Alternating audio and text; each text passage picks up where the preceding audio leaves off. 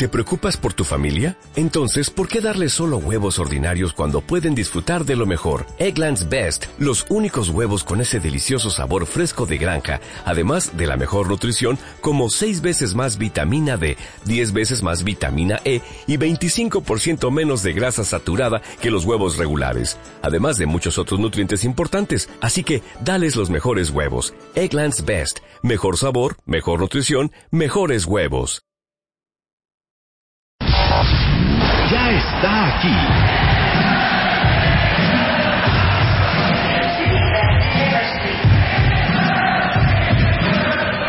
Caminando por los pasillos de la estación.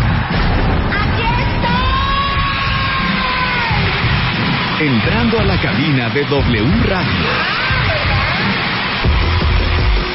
Marta de baile en W. Todos los días de 10 a 1 de la tarde. Solo por, solo por, W Radio. W Radio.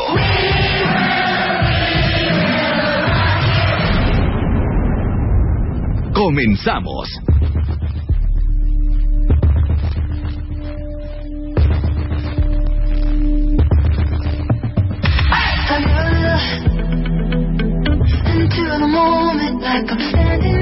O sea, whatever, pero ¿sabes qué? Así nos entra en un programa un viernes. De veras, exactamente. Siéntate, Luz. Quiero que le des una explicación al cuentaviente. Oigo yo lo- los primeros acordes y volteo a ver a Luz con una cara de qué es esto. Oigan su explicación. Es una canción nueva y me gustó, ya. ¿Y lo segundo que dijiste? Es la canción de Jaime, es nueva, salió esta semana y me gustó. ¿Y tú cómo te sientes estado de ánimo? Bien, ah, ya les dije, ah, estoy deprimida. Entonces, como está deprimida Luz, abre el programa con esto. Oigan. ¿Ustedes creen que esto es digno para, para, para abrir un viernes? ¿Ustedes creen que esto va a aprender al cuentaviente? ¿Ustedes creen que esto va a motivar a la gente y recordarles que tenemos un fin de semana hermosísimo por delante? ¿Ustedes creen que esto va, a, no sé, a, a incitar a, al amor, al, a la alegría, a irse a comer con los amigos, a, a, una, a una cosa pues alegre, amena. Nada más contéstame eso, Luz. Puede que, pero es como no. yo digo, es como yo digo. Es, es como si de repente empieza el programa. Es que esta es buena esta canción. Súbele.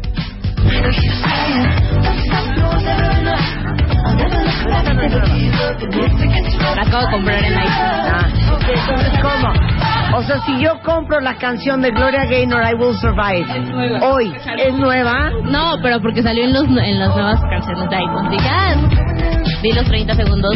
Está buena, vamos a comprarla. Yo sí te voy a suplicar que sí te concentres. Es como si empiezo el programa así de, no, pues es que es viernes, hija, y entonces pues, como que... Ah, yo participé por semanas. A mí sí esto me indica viernes. Sí me indica. No, yo, yo diría... Es porque estás en drogas, Diana. Eh, Exactamente. Exactamente, cada quien con sus, con sus, con sus vicios. Esta deprimida, tú en droga.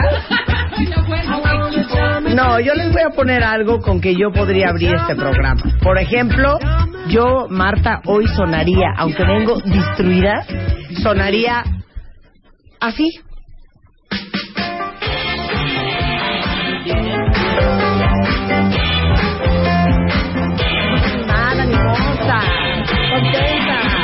Happy.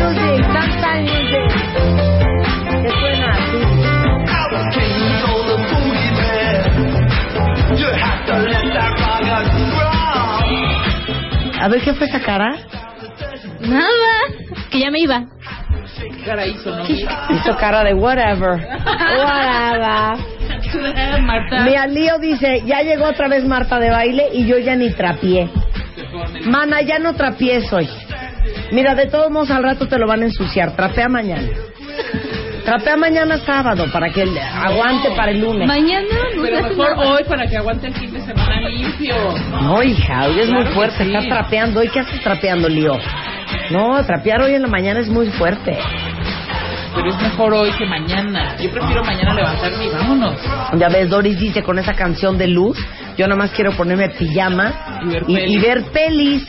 A ver, Chapo tiene una propuesta. Ok, a ver. ¡Ay, se va mamacita!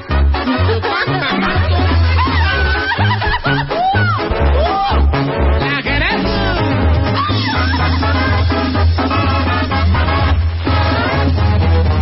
Con mi dolor, Ay, espérate. Chapo, todos nos vamos a morir, hijo, pero no empujen. Esto es una cosa muy fuerte. No, a mí me... ¿Quién sabe? Julián. Juliancito. Juliancito, Julián. ¿Cómo se llama? No oigo. Banda, banda Jerez. Ah, banda Jerez. Ah, Dicen que se quedan con la canción de Diana. Ok, ¿qué les parece esto?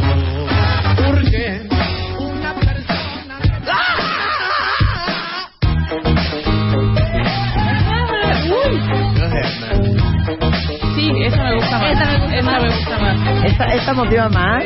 ¿Esta prende cuenta viente? Una cosa bonita. Esto es W Radio y los viernes solo se viven así.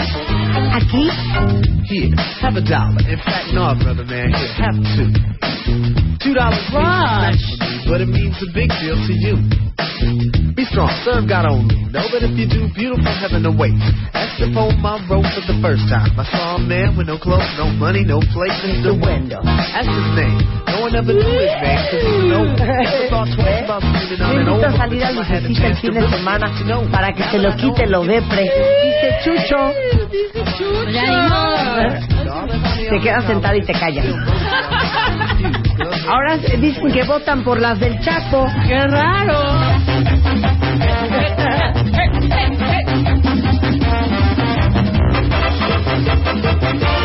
Cacahuates y pistaches. Vean qué canción más profunda, las canciones que oye el Chapo. Yo vengo a la esquina para Mazatlán a trabajar y tengo una bicicleta con una cabita atrás. Y tengo ¿Segura que todos cantan como habla el cocodrilo? Cantan como habla el cocodrilo. Claro. rojo, yo no sé por qué será. Se cayó el chahuistle. Ya nos cayó el chahuistle. Que tiene hojita el chat. dice, y la gente me llama. ¿Cómo le llamas, compadre? ¿Y Qué horror, Chapo. De veras, qué horror, hijo. Ponme la de. Sí. Por eso Ponme la, andas bien ponme la de fuego. ¿Cómo se llamaba la de fuego? La de fuego. Ok, o, o les late algo así. No, espérate. Ponla de fuego. Ya tú acabas de llegar, tú ya no, No me importa, ponla de fuego, chapo. Se la sabe luz.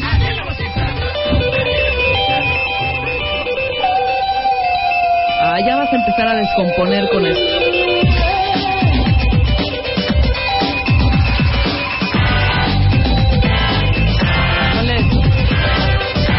Llama Groovy Train. Y The Farm. ¿Te acuerdas de esta rola? A ver otra.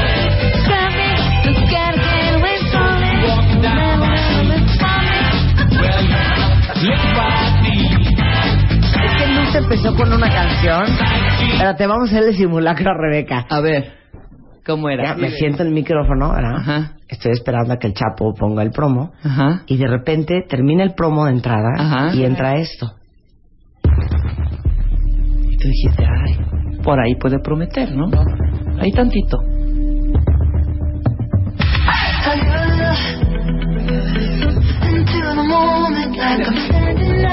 Entonces, hago una pausa y digo, ¿Qué es Luz, eso? ¿qué es esto?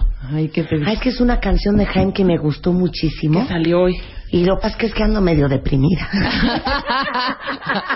no, pero muy bien, Luz. Yo le dije a Luz y, es- y, cumplió al pie de la letra. tuviera De, propuestas Pon para todas las propuestas y todo lo nuevo que está sonando, hija. ok. Porque Sí, pero realmente pues te voy a decir una cosa. programa. Te voy a decir una cosa. Sí, Rebeca. Ya nosotras, Ajá. ya te da. Tiene telarañas nuestros iPods. De verdad, hija. No, no. O ya estoy no. viendo, sí. Óyeme, no, ya Chapa, siento, no. ya siento que traemos Óyeme, ya no. una ¿La cosa del onda retro, ¿sabes? Una onda, bueno, ni siquiera una onda Ay, sí. retro. Rebeca, cero, ¿eh? Una- para nada. una yo, onda yo traigo rollos como esto. Para nada. Yo soy súper moderna. Oye, ahorita pones palomitas de maíz. Ponla, ponla, ponla. Traes la de... Yo no tengo la de palomitas de maíz, la A- así tiene... de, ajá, pero así así se de, llama, güey, traigo de la maíz. onda, la onda con una rola que no he podido dejarla de escuchar todo el fin de semana, Marta. Así de, hija, yo cero estoy pasada de moda, A güey. ver. ¿Qué te pasa? Cero. Rola la he escuchado todo el fin. Espérate, no, no. Así de... Yo, hija, yo estoy en onda cañón. Oye, qué padre. Oh, what a feeling when I'm dancing on the ceiling. Hija, te lo juro que yo ¿Ya traigo la onda de palomitas? hoy cañón. Oye. no, pero lo mejor es, es la que les estoy poniendo cuenta bien. Porque esa no es Madonna, ¿eh? No, es el remix. Güey, yo estoy súper a la moda, hija. ¿Qué te pasa? A ver. Yo traigo la onda cañón. Súbele, chapo.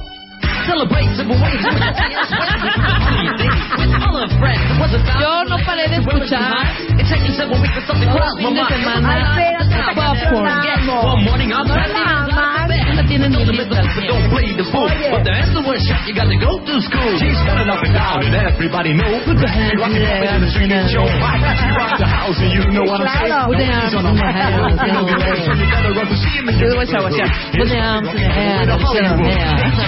These are the words we say. Yo, scream with us. We need a holiday. We're gonna ring a ring a dong for a holiday. Put your arms in the air. Let me hear you say. We're gonna ring ring a dong for a holiday. Put your arms in the air. Let me hear you say. We're gonna ring ring a dong for a holiday. Mike and Ding and Sweat, we're here to stay. We're gonna ring ring a dong for a holiday. Hey, check out the new style we just played. We are going on a summer holiday. If you want to go, you'll swim. We go into London and New York City, and we take a little piece of Amsterdam. Right. Oigan, perdón, yo traigo mi iPod para está súper a la moda. No, yo, hija. A Yo traigo, porque de verdad, Sí. no dejé de escucharla y A dije, ver. wow. A o ver. sea, está increíble. ¿Cuál? O sea, wow. Muero. ¡Súbanle! Es lo peor que hay. ¡Ay, qué asco! ¡Qué asco! Es la, la peor canción que hay. Se llama Palomitas de Maíz. Yo traigo la onda. Y nada, nada de, es que, es que andamos onda retro. No, andamos onda, onda ruca. Totalmente. No, pero te digo algo. Bueno, ok, vamos a darle una oportunidad a la canción de Lucecita. No, yo traigo otra muy buena A también. Bien moderna. Bien moderna. Bien moderna. Ya cuando alguien les dice, Aguas. Ya empieza a temblar. ya empieza a Cuando alguien les diga. Dice Charo Fernández que su mamá llega de viaje y le dice, te traje unos vestidos bien modernos. Dije, cuando ve los vestidos, oh my God. No, pero ¿sabes cómo es? Estás así en la fiesta. Eh, no sé qué, no sé cuánto. Ya, Marta, pon música moderna. Ah, Adiós. Sí, claro. A ver, Luz, suéltala. No, suelta, está mira, súper buena onda. Esta la amo, la amo. Esta es la de fuego. Esta para que veas. Esto es parece una buena rola. No. Sí prende.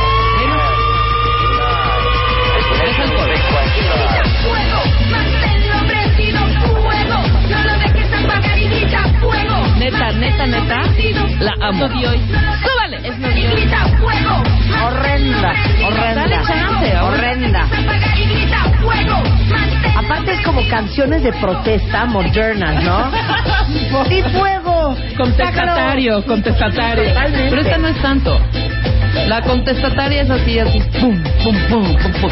No te dejes humillar, no te dejes aplastar. El gobierno no tiene nunca la verdad. Fuera ese gobierno, ¿sabes? Es así, güey. Esas son las contestatarias, ¿no? Pero así suena, güey. O sea, No te dejes humillar, no te dejes humillar. El gobierno no tiene nunca la verdad. Los medios manipulan. Na, na, na, na, na, na. Así, ¿no? Pero ya, fuera. Ya no está ahí. Bye, bye, bye. Ok, vamos a ser justas. Vamos a ser justas. Vamos a darle una oportunidad, cuentavientes, a la canción de Luz. Ahora, nada más dime una cosa. ¿Luz explicó por qué su depresión? No. No, no nos dio una explicación. Ven, Luz. Pero ¿saben qué? Ven No, acá. ven Luz. acá. Ven acá. Ven acá. Pero ¿saben qué es importante? Deprimida. Hay que conocer el estado de ánimo de la gente de uno. Ah, sí, y yo claro. ahorita voy a tratar de entender de dónde viene la depresión. De luz que no entiendo Y el nivel de depresión, porque hay de depresiones a depresión. Puede ser. Hola, Luz. Cuéntame, chiquita, ¿cómo Cuéntanos. te sientes hoy, chaparrita hermosa, reina Bien, linda? bien, todo bien. ¿No que estabas deprimida? Cuéntanos un poco qué pasa. ¿Qué sucede? Pues es que ya es viernes. ¿Qué voy a hacer el fin de semana? No tengo qué hacer y pues. Por ah, eso no te me preocupes. deprimo. Ahorita te armamos un qué hacer. Mira, necesito que nos edites. Tenemos grabaciones la próxima semana. Mana. Pero Oye, ya tienes plan con Chucho, hija. Ah, sí, Chucho sí ah, te va a sacar. Chucho. ¿Quién quiere sacar a pasear a Lucecita? Ay, sí, vamos a hacerle un casting a Lucecita. Ahora, si quieres... con alguien, de hecho, regresa No, es no. yo ya tengo Qué bueno. plan. Vamos a ver quién tiene el mejor plan A para ver, Lucecita. ¿No tienes plan este fin? No. Órale, ya vas. Uno. Mañana te quiero en mi casa a las 10 de la mañana. Ajá. Vamos a hacer ejercicio, chaparrita. Después de hacer ejercicio, con pants puestos, nos vamos a ir al mercado de Jamaica a comprar unas flores. Sí. De ahí de la viga ahí, por Congreso de la Unión, nos vamos a agarrar para Xochimilco. Ok. Vamos a ir a comprar unas macetas que necesito de flores para mi terraza. Ok. De ahí vamos a ir a comer unos tacos. De ahí nos vamos a la casa. Ok. Vemos una película. Ok. Pero la película la voy a ver yo. Tú mientras me sobas la mano. ¿Dónde está Luz, Juan? Es mi- Ese es mi plan. ¿Tú qué plan le ofreces a Yo te ofrezco este plan. Nos A vamos ver. a, despertar Ajá. como a las 11, 11 O sea, y se media. vaya a dormir a tu casa. Sí. Me vas a mandar un mensajito a las 11. Ya estoy lista, Rebe. Ok. Nos vemos en un punto que vamos a quedar aquí por el sur. Ajá, ¿no? ok, sí. Serán ya como las 12 cuando ya yo ya llegue. Sí. De ahí nos vamos a Six Flags. Espérate. Ya estamos en. Six Flags, no sé qué, no sé qué, no sé cuánto. Uh, ya ¿Me por vas ahí. a comprar nachos? Sí, nachos, ahí súper acá, todo con, con su chili, Ajá. algunos sí. pochos y ya. Ajá. Después de después de salir ya Ajá. un poco acaloradas, por ahí como de las 6, 7, Ajá. nos vamos a ir al cine, Lucecita, y vamos a ver Despicable Me Ajá. 4. Ok. Que no ha salido. Que ya salió, pero nos Sí. van a hacer un, un screening especial totalmente. De ahí nos vamos a Johnny Rocket. Full Echamos plan, una- ¿eh? Full Full plan. Full plan, ¿eh? Echamos un par de mods. Ajá. Muy y bien. pues ya después ya te dejo en tu casa y ya te duermes. ¿Cuál te gustó ¿Cuál más? te gustó más? No, todavía no hemos nachos. acabado, Ah, ¿eh? ok, ok. Todavía no hemos acabado. Está el doctor Jorge Volpi, él también va a jugar. Sí, claro. Él es director general del Festival Cervantino. O sea, es una, una persona Jorge, culta. Lucecita está deprimida porque no tiene plan. No solamente este fin, en general nunca tiene planes. Ah. Entonces, yo ya le ofrecí ir mañana a Jamaica y a Xochimilco. Y a ver una película en mi casa. Rebeca ya le ofreció ir a Six Flags. ¿Tú qué le ofreces a Lucecita?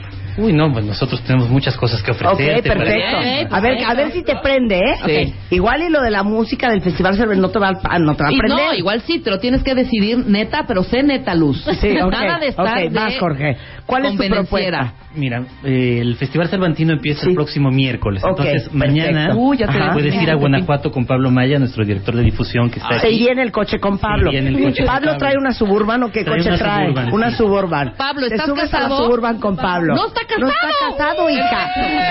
No, güey, ¿Cuántos pero años? le lleva como 20 años. No, güey, ¿cuántos ¿Cómo años? crees? Pero ya un hombre maduro. Es ¿Cuántos bastante años joven, tienes, ¿Cuántos aunque años no. Pablo? 35. Perfecto. Luz, ¿tú cuántos años tienes? 25. Ah, perfecto, está. ya estás. Pablo y Luz van en la suburban. Ok, luego, van mañana para Guanajuato. Luego Pablo siempre tiene un lugar donde desayunan en el camino. Entonces, ¿Cuál lugar es ese, Pablo? La barbacoa. Ah, uy, ya le diste en su mero mole. sí, exactamente. Ya le encanta todo lo que tiene que ver con el cabro. Ajá. Sí, claro. Su barbacoa, su Ok. caldito, muy bien. Paran en la barbacoa. ¿Qué más? luego llegan a Guanajuato, Ajá. Se instalan Ujú. y luego hay muchísimo trabajo. Ok, espérate. Y eso es lo mejor Pero para espérate, la Jorge. depresión, Una ¿eh? pregunta. Bien, Jorge. ¿Pablo viene manejando o traen chofer? No maneja Pablo. ¿Maneja Pablo? Sí. Si es que entonces no van a poder interactuar físicamente, más que nada en el pues coche. pueden platicar. Pero puedes, puedes mandarles a Rogelio. Exacto. Sí, total. Les mando a mi chofer para que Ajá. ustedes vayan al asiento de atrás y vayan hablando de sus cosas. Vayan platicando. Ok. Es más romántico si van ellos sin el chofer, ¿no? Bueno, es cierto, porque no van a sí. poder hablar de sus cosas. Y luego Rogelio es bien chismoso. Dime, Pablo, una mejor. cosa. ¿Eres hábil manejando con una sola mano? Perfecto. Con la mano izquierda. Muy bien, la derecha puede ser O sea, como ¿podrías tomar la mano de Lucecita con la mano derecha? Totalmente, Adelante. bien. Entonces llegan a Guanajuato Llegan a Guanajuato, Ajá, se sí. instalan Ajá. En el Hotel Camino Real, que es el hotel sede del festival. Ok, Bien, el perfecto. Camino Real, Luz. Cada uno su cuarto, porque Lucecita Sí, por- deprimida, pero niña fácil no es. Claro. Ok, cada quien su cuarto. Y luego, Y luego, ¿A qué la van a poner a hacer? Pues tenemos, podría ir a ayudarnos en los montajes ya de la Sí. Lóndiga, por ejemplo. sí, ok. Estamos en pleno montaje para la inauguración, que es el miércoles. Ujú. Entonces el trabajo físico siempre ayuda también a evitar la depresión. Totalmente. Se Exactamente. carga algunas de las vigas, de las fotos. Exactamente, muy, Muy bien, bien. muy bien. Ella puede ayudar con lo que vienen siendo El tablón. en los tablones, tablones. ¿no? Sí. Este, Que si ya cerra, que pongan el plavicón. Vamos a poner el plavicón. Exactamente. Ajá, Muy bien. ¿No? Muy bien. Eh, que, que hay que pasar los cables por atrás del escenario. Está bien. Lucecita puede ayudar. Que hay que ponerle el masking. Si te lo pone, que aquí ya se que raspó el mastique, pónganle más mastique. Ahí, pa. Muy bien. Exactamente. Exacto. Eso, eso, entonces, es decisión final. ¿Qué prefieres? ¿Suburban Pablo, Guanajuato? ¿Marta Xochimilco, Jamaica, mi casa? ¿O Rebeca, Six Flags. Six Flags, Johnny Rocket? Me gustan las hamburguesas de Johnny Rocket. No sé qué gana Rebeca. Va conmigo Luz el fin de semana, ¿cómo no? Muy bien. Regresando el doctor Jorge Volpi, director general del festival, los vamos a invitar al Festival Internacional Cervantino Guanajuato, coming up en México. No se vayan, Cirque Soleil va a estar el día de hoy. Vamos a hacer una cata de vinos al aire y vamos a hablar de la iniciativa de papás solteros del diputado Gabriel Gómez del Campo. A todo eso hoy en W Radio.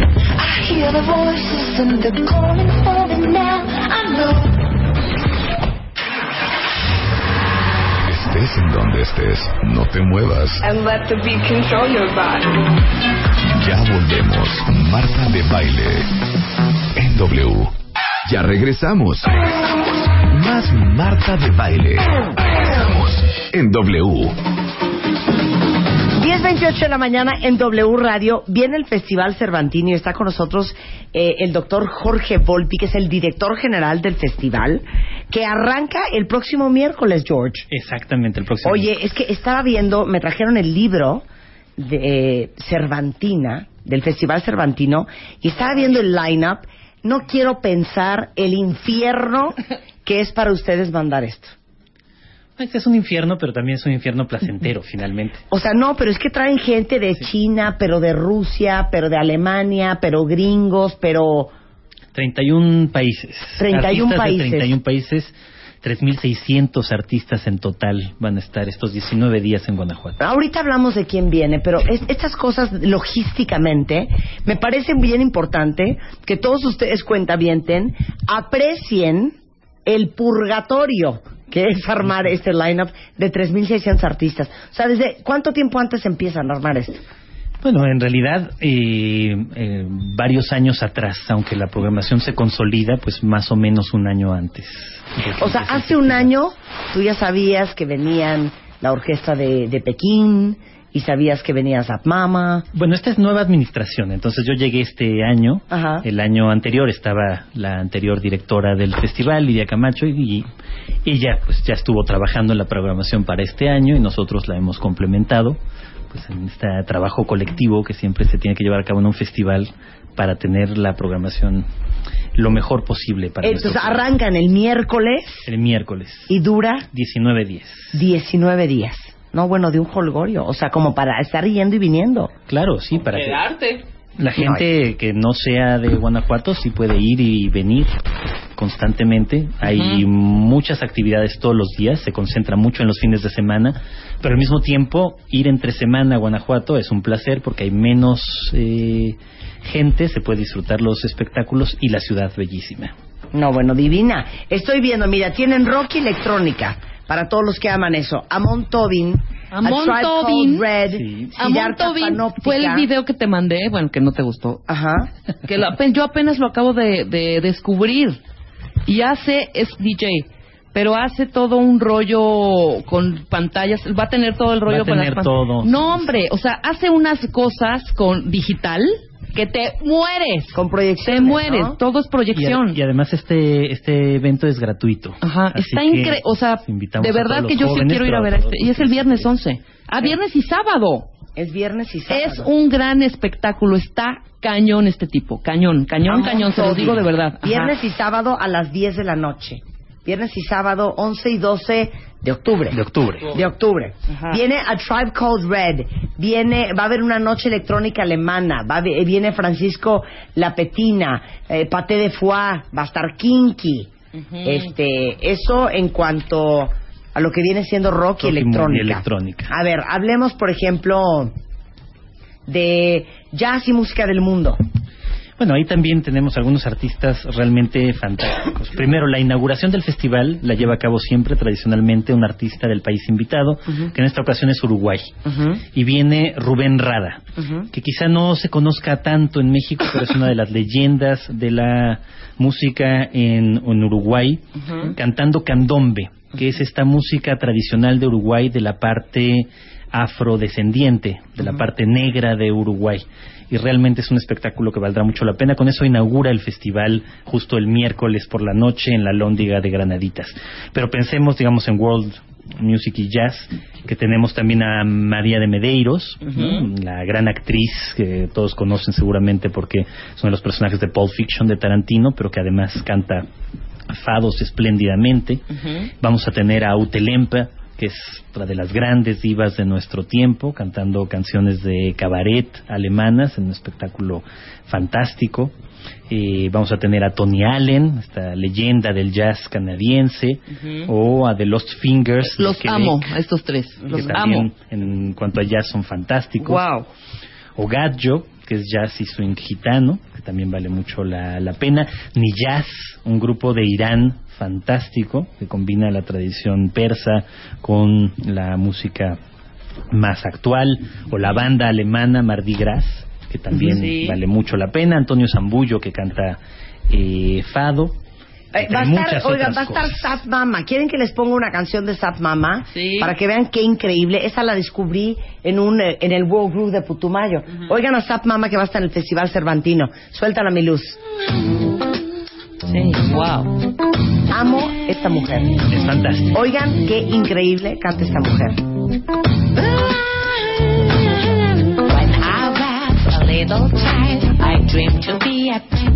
Ella es del Congo. Es del Congo, aunque vive en Bélgica ahora. Oigan qué padre. When This princess, I dreamed to be like a queen. When I Espérense que aprenda, espérense que aprenda. No, desde la entrada está increíble. Traveling from the north to the south, south and starry south to the east, east to the west. We're all looking for all the best. Traveling from the south to the north, north and starry south to the east, east to the west. We're all looking for all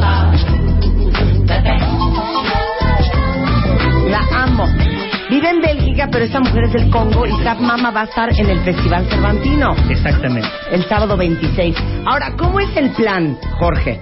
A ver, arrancan el miércoles. Exactamente. Entonces, si no puedes irte el miércoles, te vas el viernes en la tarde. Exacto. Manejas a Guanajuato, que cuánto queda Cuatro horas y media. Cuatro horas Cinco. y media.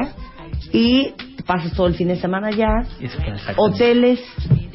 Desde luego, hay hoteles, hay que reservar eso sí ya muy pronto. Mucho de la ocupación de Guanajuato ya estamos eh, cerca de estar llenos, pero todavía desde luego hay lugares, todavía hay boletos, aunque ya hay algunos eventos completamente vendidos. Lo pueden ver en nuestra página de internet en festivalcervantino.gov.mx, pero todavía pueden comprar sus boletos en Ticketmaster rápidamente porque en realidad ya estamos muy cerca y muchos de los eventos más eh, Claro. llamativos ya se están agotando. Hay unos Ahora- que son gratuitos, ¿no? Hay, muchos eventos muchos gratuitos, eventos todos los que se llevan a cabo en la Lóndiga de Granaditas son gratuitos. son gratuitos. Wow. Eh, también los que se llevan a cabo en lo que llamamos pastitos, por ejemplo, justamente donde va a estar a Montovín, ahí también es gratuito y muchos otros eventos también en las calles son gratuitos. Ahora, si ustedes entran a festivalcervantino.gov.mx, viene toda la agenda hasta por día. Exactamente. ¿Qué va a haber ese día? ¿Dónde van a estar? Y uno puede comprar como un, un preciosísimo All Day Pass También o nada más el pase del evento. No, hay abonos, pero hay abonos para la Lóndiga de Granaditas, para el Auditorio del Estado.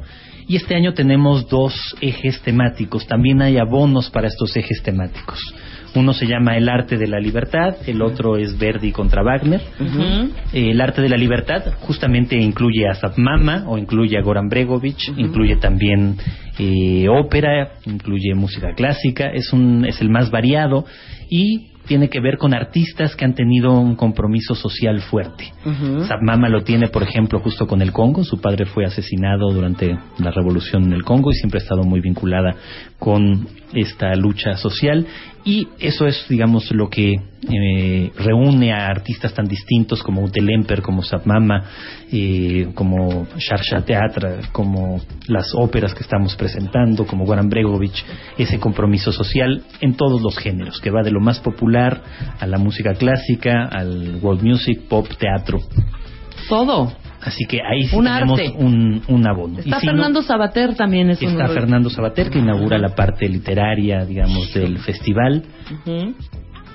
Eh, también eh, hay una aplicación para eh, teléfonos móviles eh, que pueden ustedes descargar y ahí también está toda la programación día por día, la pueden ir siguiendo o en redes sociales, tenemos nuestra página en Facebook y en Twitter que también son eh, muy activas para dar a conocer los- las actividades del festival. Van a estar Charleroi Dances y Legendland Dance Theater. Exacto, eso también en la parte de danza hay algunos espectáculos fantásticos. Este eh, tenemos eh, desde danza tradicional, ballet. eh, por ejemplo, este Charleroi Dance es muy bonito, es ballet con los dedos de la mano. ¡Ay, cómo! Entonces también es un espectáculo que se lleva a cabo también con grandes pantallas y realmente las coreografías son Y fantásticas. con la mano, Wow. con los dedos ¿Qué de la mano. ¿Qué número es? ¿Qué página es? La 90. ¿Te calmas? ¡Ay, qué horror! Es con la mano, qué cosa más increíble. Y esta es una oportunidad para ver el arte, la cultura, la danza, el teatro, la literatura de otras partes del mundo que a menos de que estén dispuestos a irse a Francia, a Rusia, al Congo, a Bélgica, Claro. no van a poder ver. Exactamente, es el festival más diverso y más importante de América Latina, uno de los más importantes del mundo. Lo tenemos desde hace 40 años en Guanajuato. Sí, y es que yo realmente vale mucho la pena. Yo te voy a decir, yo me quedé traumada por el Cervantino. Yo creo que por eso ya no nunca volví. Porque me ¿Cuándo llevaron fuiste? como en el 85 en, en prepa, ya sabes, del colegio. Ajá. Y nos metieron a unas cosas aburridísimas. Entonces me quedé como, pues como escaldada, Jorge. Como, Como con pues cierto como- resquemor. Con cierto resquemor. Yo creo que justamente hay que saber a qué llevar. Hay muchos eventos para jóvenes, tenemos muchos eventos para niños también. Y en muchos de los eventos más difíciles ahora estamos tratando de tener conferencias antes para que de la manera más sencilla, más fácil también a un especialista le pueda decir al público cómo disfrutar, qué herramientas tener para lo que podría parecer aburrido. Cosa que no hicieron por mí, Jorge. Yo creo que ese Exacto. fue el problema. Por eso ahora queremos hacerlo para reparar el daño. Oye, ahora van a tener toda una plataforma digital y van a transmitir por el canal 22. Exacto, también transmitimos eventos en todo el país a través de las televisiones públicas, sobre todo Canal 22 en la Ciudad de México y en cerca del 50% del territorio nacional, en muchas de las televisoras de cada uno de los estados de la República. Estamos también teniendo 60 pantallas gigantes repartidas a lo largo de todo el país que van a estar transmitiendo eventos del Cervantino de manera gratuita. Eh, también a través de la radio, eh, radio eh, Educación, IMER y W Radio también estará ya justamente sí, muy hueso. El activamente hueso va a transmitir transmitiendo, desde allá. transmitiendo ¿Cuándo se desde va a ir a Guanajuato. ¿A ti te invitaron a transmitir desde allá, Marta? No, a ti, Rebeca. ¿A ti, Rebeca? Pues yo fíjense que sí. Voy a, voy a entrevistar, voy a entrevistar a Sabater, voy a entrevistar a Oye, pero Mama. ¿cómo? ¿El hueso va a estar un día o muchos días? Dos días. Dos días. Dos días desde allá. Y Fernando va a estar dando además conciertos, también el programa social que tenemos en las comunidades marginales del Estado. Muy bien. Oye, dime algo. ¿Les pagan a, a todos estos invitados que traen o es como un intercambio cultural? Hay las dos cosas. Hay intercambios culturales con los distintos países y también, desde luego, el Hay festival. quien se deja ir como gorda en tobogán. ¿verdad? Y que cobren euros. Y una última pregunta. ¿Cuánto cuesta armar todo esto? Más Bueno, o menos. El presupuesto del festival, si sumamos la aportación que da el gobierno federal, Ajá. más el gobierno del estado, más el ayuntamiento de Guanajuato, más la propia universidad, debe de estar en torno a los 130 millones de pesos. Pues es que sí, sí, sí lo vale. Oye, así de, oye, fíjate que Jorge, aprovechando tu visita, fíjate que Rebeca y yo cantamos muy bonito. No, ya no. No habrá por ahí una banquetita, una, un callejón, una callejonzuela. Tenemos, tenemos el callejón, del, beso. beso. Podríamos armarles hacer algo un ahí. Oye, serían buenísimas trovadoras, ¿no? Vamos cantando la de ¿Quién quiere beber conmigo la paz de un niño durmiendo? Vamos, público. La, ra, ira, ira, ra, ira, Entonces nos va uniendo todo el Te llevas a la estudiantina de la Salle. Y a los que te van Exacto, acompañando. exacto, Ándale. Yo, exacto. yo ya lo había pedido a Gaby Barkentin, no sé por qué no llegaron. Gabriela Barkentin, ven acá. Así no. Qué- de verdad, y que dijo, no, no, no, yo creo que este Marta y el programa de Marta está para Para otra cosa. para otra cosa, es asunto de otra ventanilla. Oye, no, pero el año que entras invítenos a transmitir desde el Cervantes. Invitadísimas, No, por de favor. veras me encantaría. No, estupendo. Yo me acuerdo, me acuerdo, tú nunca te llevaron a la plática del callejón del beso, porque te platican la historia, me parece, ¿no? Bueno, eso te dijeron, pero... Pero yo me acuerdo que íbamos así por los ca- por los callejones y entonces habían como chavitos que te contaban la historia, niñitos. Entonces era así como muy, muy, muy como no sé qué. Y aquí entonces Doña María pasaba de este pasillo a otro pasillo y de repente Don Adrián salía y de repente se podía andar. Y de repente, a, a media, a, medio discurso. ¿De quién es ese caballo? No, no, no. A ver, pero te contaban la historia. ¿Quién de ustedes cuentavientes ya fue al, al Festival Cervantino y quién como yo necesita una reivindicación? Es que yo me acuerdo que nos metieron a escuchar a un hombre que era como, por decirte, noruego, finlandés, tocando una guitarra flamenca. En un- es para- es para como- más adultos. Como en una iglesia. O sea, era una No cosa para bien. chavos, claro, ¿eh? no para sí, no chavos. era para nosotros que éramos jóvenes, llenos de vida, que queríamos reventón. Exacto, pues hay de todo, justamente. Por eso tenemos todos Pero estos eso sí, mis amigos ahogados en las calles en las noches. ¿eh? Se lo quiero decir. Es que ser más bonita la bohemia después, o sea, todo el mundo está en total y absoluta algarabía, recorriendo toda- todas las calles e- y entrando definitivamente a, a eventos o tomándose una copita de vino. Exacto. Exactamente, pues sí, hay, hay eventos para todos. Yo creo que hay que dirigir a los jóvenes para que vayan, desde luego, a todos estos eventos más cercanos al rock, eh, a la música electrónica, que tenemos también, por supuesto, y también eh, tratar de transmitirles eh, el gusto de otras formas para la música clásica. No, acercarse a la el cultura, que es lo que Marta no entendió en ese viaje que la llevaron. El colegio realmente lo que intentaba era acercar a los chavitos desde muy pequeña edad, A la acercarlos a la cultura. cultura. No se pudo. Oye, no más, no se a ver, pudo. pero ahora, pensando, ya, ya viste cómo somos acá. Los cuentavientes son bastante del estilo. ¿Qué fin de semana nos recomiendas ir? Yo creo que los tres fines de semana. No, tienen- tienes que escoger uno, Jorge. Tengo que escoger uno. A ver. Así para nosotros. Vayan a ver a Montodín, la gente por amor de Dios. Yo les recomendaría. vino Gabriela Barkentin. Oye, hija, ¿Qué te ¿qué onda, A hija? ver, Aquí, ven acá. Tenemos Gabriela. una explicación que Jorge tenía un hueco, Un hueco el para sábado de la noche en la lóndiga de Granaditas, que quería que Rebeca y yo fuéramos a cantar y que tú te interpusiste. Dijiste que no. Muy buenos días. Antes que nada, porque yo soy una persona muy educada. ¿sí? Gabriela Barquetín Y por personales, Ajá. vine de inmediato a tomar el micrófono. Sí. Como usted escuchó, doctor Volpi, que usted sí es una persona decente, la señora Marta de Baile Uh, confesó, duro, confesó que duro. cuando la llevaron la primera vez al Cervantino, padeció horrible. Entonces, cuando aquí surgía la posibilidad del Cervantino, los rostros no eran así que tú digas de ¡Ih! ¿no? Hijo, esta mujer Hasta que- miente con los dientes, miente con los Hasta que llegaste a seducirla porque el doctor Volpi es un seductor y entonces ya las veo a todas muy entusiasmadas. Ahora resulta. Entonces ahora aquí hay un compromiso de que ahora vamos todas, sin nada de que me pongan. Pero espérame, vamos No, a hacer el programa, pero vamos a cómo Nos cantar. vendió, ¿Cómo nos vendió? Ponme música de Psycho. Te voy a decir cómo nos vendió Ga- Gabriela Barquetín la idea de ir al Cervantino. Ponme, ponme, ponme, ponme, ponme el audio correcto. Psycho. De entrada Hitchcock. entramos a la oficina y estaba esto de fondo. Y luego nada más oímos que nos dijo, ¿quieren ir a transmitir al Festival Cervantino? Y no quisieron. No sé por qué no, No. quisieron. Psycho, En vez de ahora ponme na- una na- música nada amable. vende, ajá. ¿No? No, en vez pero de... a mí, a mí me puso esa misma música y me dijo, ¿quieres ir al programa de Marta de Baile? Y aquí estoy. Jorge, Jorge, eres grande. ¡Qué horror, ¿Sabes qué, eh! Jorge, no te pases. O sea, Sí. Jorge luego luego se le da uno la mano y se agarra todo. Jorge así en, sus adentros. Ya me destruyeron todo mi evento. Exacto, es tan serio tan que caro, venía. tan caro que me costó. Tan serio que venía y Pon la música amable, a ver cómo hubiera sido. Sí. Marta, ubicas que tu mayo, ¿te acuerdas de esta mamá que era el track número 7? Bueno, esta vieja viene al Festival Cervantino, hija. Está cañón. Vienen mil artistas electrónicos.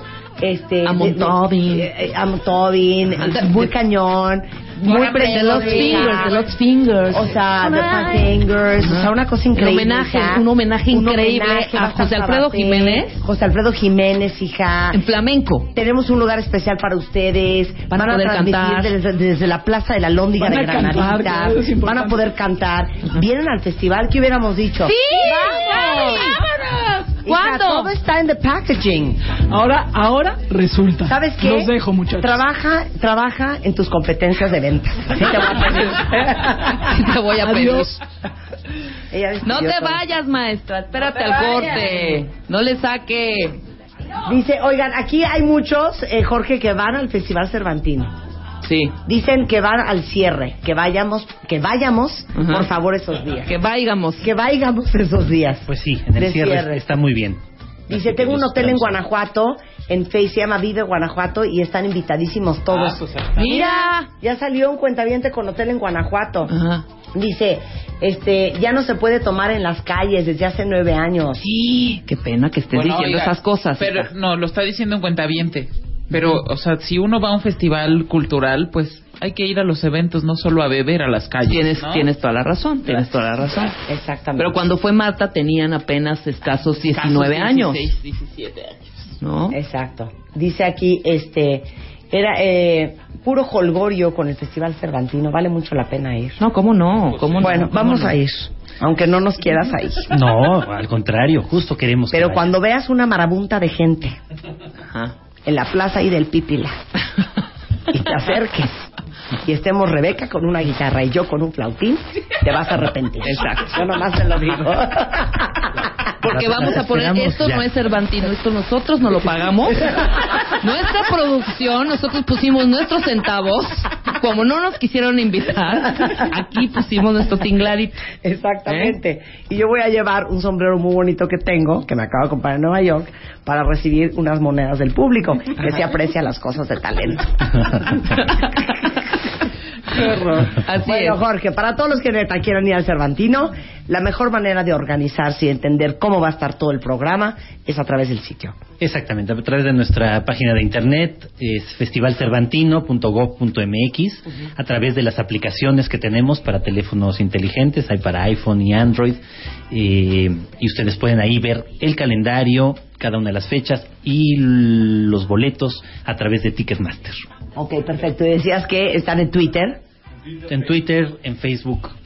eh, ¿En Twitter cuál es? Transmitiendo Arroba Cervantino. constantemente. Arroba Cervantino. Arroba, Arroba Cervantino, Cervantino. Facebook igual. Y Arroba Facebook, exacto. Ajá. Ok. La ardida. La ardida. Pero no más te voy a decir una cosa. Cuando veas tu alóndiga vacía y el mundanal de gente en la otra esquina, ahí te vas a arrepentir. Pero a ver, hazme a, hazme a Jorge, ¿qué canción vas a estar cantando? Pues no sé, una tal la A ver, pon- ponle, ponle, ponle un, No, un no. reverb. La del pajarillo. ¿Cuál vamos a cantar? La del Yo voy a llevar mi flauta y mi banjo. Pues yo voy a traer mi guitarra, pero Ok. no, no, ya va a ser clásico. Tu guitarra, Yo maracas. ¿Cómo va a ser? Pero no, pero no hay, no hay lyrics. No, si hay lyrics, hija, ¿qué te pasa? Canta la de Voy a llevar mi la cinte. de- la de Joselito. y Jorge así, Jorge, ¿a qué viene? Yo voy a llevar mi... ¿Te sabes esa de balada padelina? Me suena. Esa, me suena. esa voy a tocar con mi cinte que me lo voy a llevar Ok. de mi casa porque nadie me pudo poner un instrumento. Ahí voy a ir cargando. ¿no? Canta de la de Joselito. La de Joselito era la del ruiseñor, que no me la sé muy importa, bien. Pero era un- este era un pajarillo de pecho amarillo con sus alitas rotas.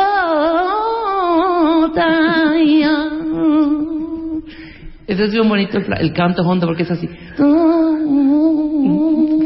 A la. No. No, muy bien. No, hay que ir al Cervantino, hay que acercarse a la cultura, que eso es importantísimo. Oigan, es una oportunidad. Ajá. ¿Qué prefieren? ¿Pagar un boleto a Berlín? No, No, no, bueno, no. pues aquí está el asunto. Está cerca, está a nuestro, hasta a nuestro alcance. Y con Exacto. precios realmente bastante Accesibles. Exacto, hay que decir, ¿No? por ejemplo, los eh, teatros fundamentales del festival, que son el Teatro Juárez, el Auditorio del Estado, el más importante, el más grande. Este año tenemos boletos para maestros, estudiantes, eh, adultos mayores de 50 pesos. Entonces, Mira, el de nosotros es va a mucho menos que el cine. 49 pesos. Sí, ardidísima. Sí. Es más 25. y es más, vamos a estar dando dos por uno. Ajá. Ok, no, 50 pesos. 50 pesos en estos espacios. Ok, pues ahí está. Está maravilloso. Festival Cervantino. Muy bien, Jorge. Arranca el próximo miércoles. El próximo miércoles tenemos ya dos actividades. Primero, el estreno de una, de una ópera que se compuso en un campo de concentración en la Alemania nazi, que se llama El Emperador de la Atlántida, a las 6 de la tarde en el Teatro Cervantes y luego a las 9 de la noche en la Lóndiga de Granaditas, la inauguración con Rubén Rada. Maravilloso. Buenísimo. Rubén el uruguayo que nos El decías. uruguayo, que vale mucho la pena. A ver, ponte algo de Rubén Rada. este, Rubén Rada. ¿Esto qué es? Ay, yo no voy a cantar eso. Eso, no, eso no vamos a cantar. No, soy yo, hija. Ah, quita eso, qué Ay, pena. ay, ay, qué alegres van, ay, ay, ay, si volverán, con la pan, pan, pan, con la de, ya me prendí. con la pan, con la de, con la pandereta y las castañuelas. Esto prendería cañón, ¿eh? Si nomás te lo dije. Pero sí pongamos algo de Jorge Ra de, perdón, de Rubén Rada. De Rubén Rada. Rubén Rada. Candombe y con eso podríamos A ver, despedir. Rubén Candombe. Rada y candombe, porque él canta Candombe. Candombe. canción tradicional también, pero candombe, que es lo que va a venir a hacer al festival. Qué maravilla. Y él abre. Él abre. No, está, va a estar increíble. Va a estar muy, muy, muy padre.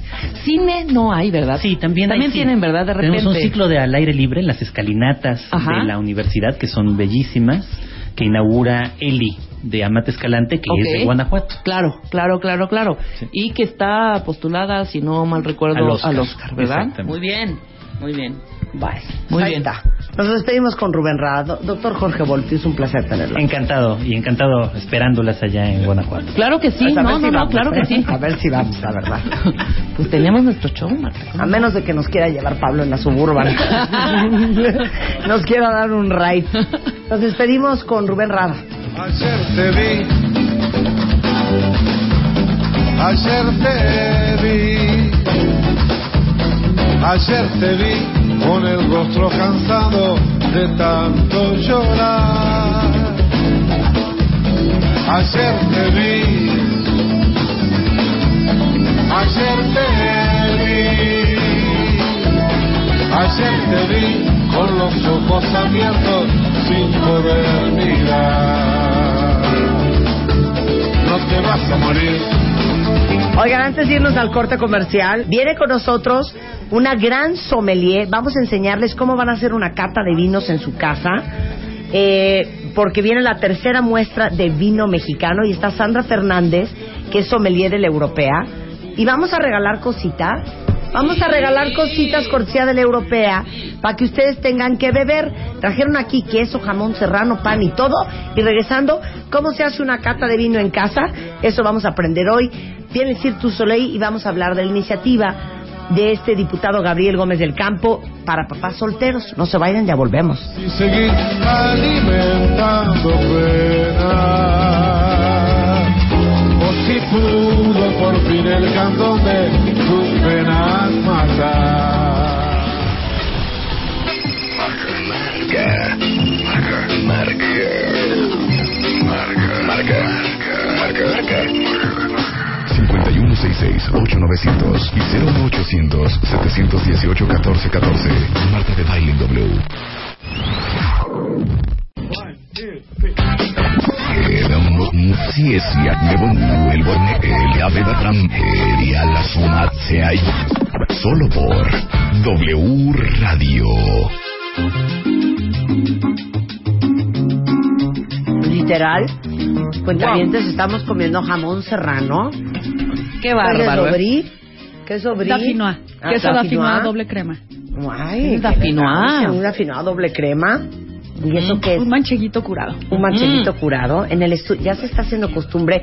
Y qué raro que estos programas que tienen que ver con alcohol siempre los coordina Rebeca. Qué.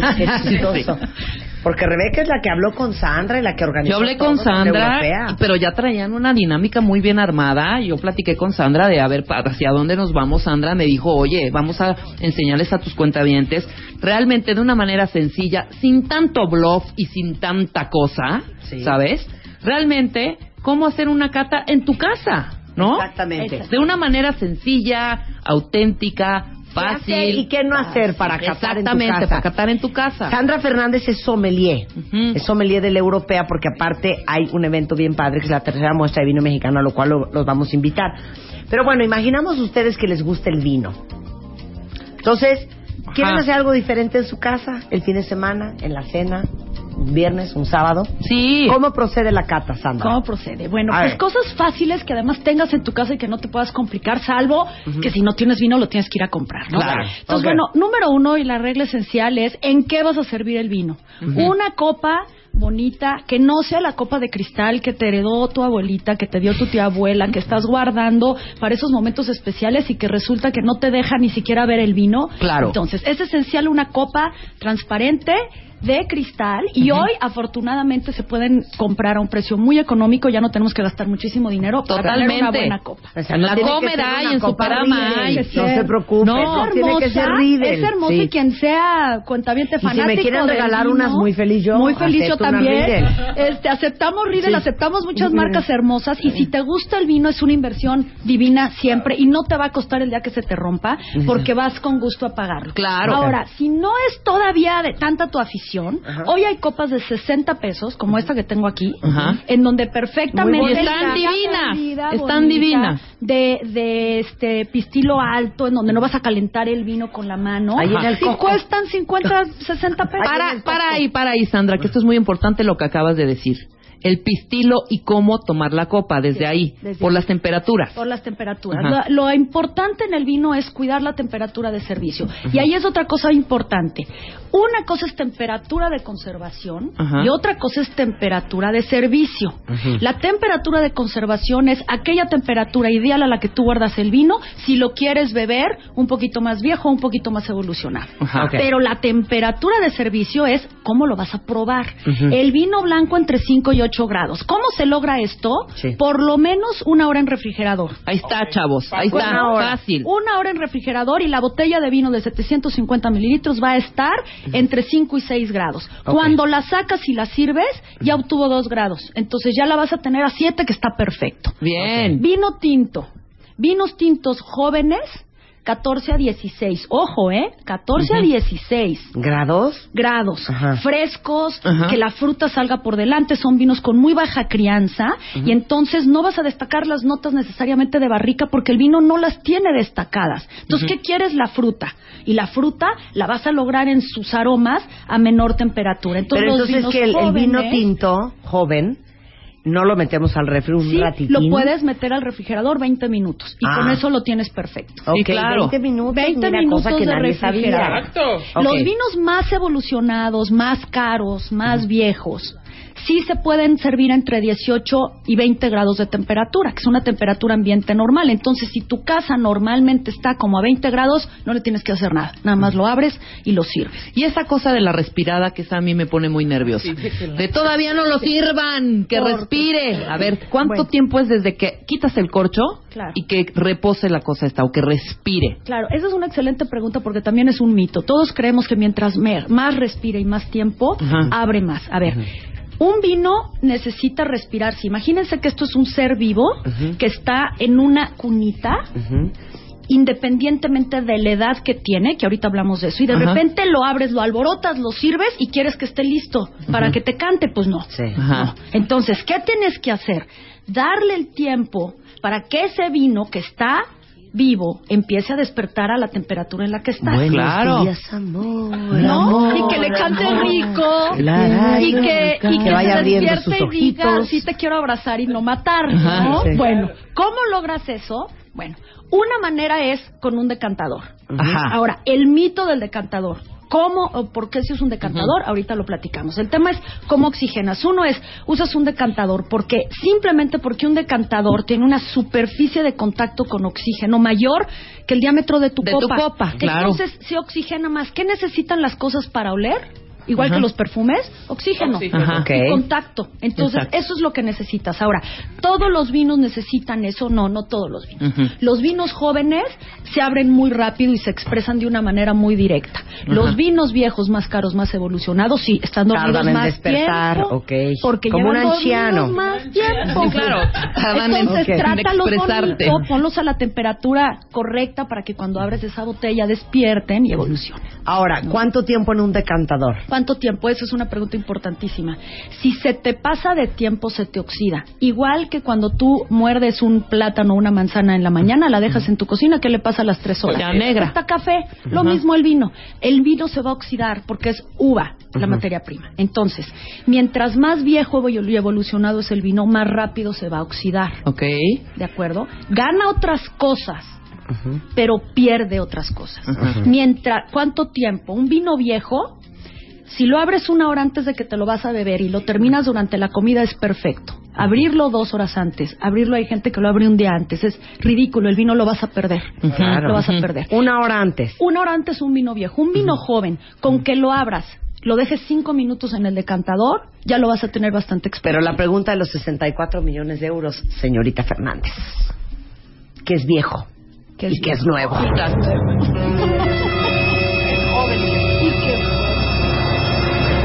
A ver, ¿qué es viejo y en qué es promedio, arriba de los ocho años de edad de la cosecha, ya se considera viejo. Es decir, si tú ves aquí año 2010, Ujú. te vas para atrás ocho años, entonces si yo tuviera aquí un 2002, Ujú. ya tengo un respeto que darle. Ok. A ver, pero a ver, otra vez. A ver, estamos Réstale en el ocho. 2013. Estamos en el 2013. Ajá. ¿Ocho para atrás? De 8 a 10 años ya se considera un vino viejo y evolucionado. O sea, desde del 2000... 11, 12, del, perdón, estamos en 2013. 13, claro. 12, Menos 11, 10, 9, 8. 2003. Del 2003 para atrás, para atrás es viejo. un vino viejo. 2003 para adelante es un vino Es un nuevo. vino- ahora un vino muy, muy Joven. de los últimos cuatro años a la fecha. Si mi etiqueta dice 1994. 1994 Es anciano. es un vino muy viejo, muy evolucionado y hay que tenerle un tratamiento especial. ¿Qué Perfecto. es ese tratamiento? Si está tu botella acostada, sácala Ajá. de tu cava, alacena, armario, closet, donde lo guardes y párala. Eso sí, un día antes de preferencia, si tú ya tienes considerado abrir esa botella. ¿Sabes por qué. Rebeca? Por, lo, por lo- los sedimentos. Exactamente. ¿Mm? El sedimento lo que hace es precipitarse al fondo. Y esa es una de las razones de por qué decantas. Claro. Hay tres razones oficiales reconocidas mundialmente de por qué decantas Ajá. un vino. Una es filtración de sedimentos. Ajá. Todo ese sedimento que logras en un vino viejo se logró solamente por acción del tiempo. Es un tema físico, Ajá. en donde las moléculas sólidas del vino, que en jóvenes está totalmente disuelta, se van pegando con el tiempo. Se llama polimerización. Ajá. Se pegan. Cuando se vuelven más pesadas que el líquido, se caen. Claro. Entonces, si tú la tienes acostada, el sedimento está horizontal. Horizontal. Si tú paras tu botella, el sedimento baja. Ahora, ¿por qué usualmente no te quieres beber ese sedimento? Porque es astringente y amargo. Es el famoso tanino que, que ustedes también han hablado en este programa. El tanino es una sensación pegostiosa, astringente, la boca seca, amarga, Sí. que no es un efecto especial fantástico del tanino, y entonces con el tiempo tú haces que ese tanino se quede en la botella y no te lo bebas. ¿Sabes qué? En este programa somos democráticos y se vale. Beatriz Martínez hace la siguiente pregunta. ¿Qué es decantar? Si tenemos que echarnos una vamos a echarnos un reversa. Fantástico. Es trasvasar de un recipiente más pequeño a uno más grande. Trasvasar. Entonces, ¿qué es? Yo lo muevo de un lugar a otro lugar para que en el trayecto agarre aire y oxígeno. El oxígeno levanta las moléculas aromáticas y por eso la segunda razón de por qué puedes decantar un vino es para que huela más bonito, más rápido. Ok, yo voy a traducir a Sandrucha. Sí, porque muy... Quiso decir que van a vaciar el vino de la botella de vino en un recipiente que se llama decantador para dejarlo reposar Claro. una hora, Exacto. una hora y veinte, Dos. mm, dos, no, di- dijo que dos no. No, dos no. Que dos no. Una máximo, ¿no? Una hora máximo. Una hora. Eso es decantar. Eso es decantar. Y se hacen un decantador. Exactamente. Ok, El eh, recipiente al cual pasas el vino se llama decantar. A ver, mira, Church, Church Fregoso tiene una muy buena pregunta. ¿Qué hay de cierto en que si le cae un pedazo de corcho al vino, el vino ya no sirve? No, se lo quitas y ya está. Es diferente, él posiblemente está hablando de un tema que es un defecto en el vino que se llama el vino acorchado. El vino acorchado es un defecto que lo notas en la nariz y en la boca porque el vino huele y sabe húmedo. Ahora, si por alguna razón descorchas mal, o el mesero te descorcha mal y se queda un pedacito, agarras tu cuchara o tu tenedor, se Claro, lo quitas no y no pasa absolutamente nada. No, hombre, en el ánfora venden unos coladores preciosos. Fantástico. Yo he se colado, perdón, yo he colado Sí, yo también he colado Bueno. vinos cuando se me va el corcho. Claro, ahora, una manera fácil de colar. Agarra una servilleta que uses para eso, ponla en tu copa Ujú. y Claro.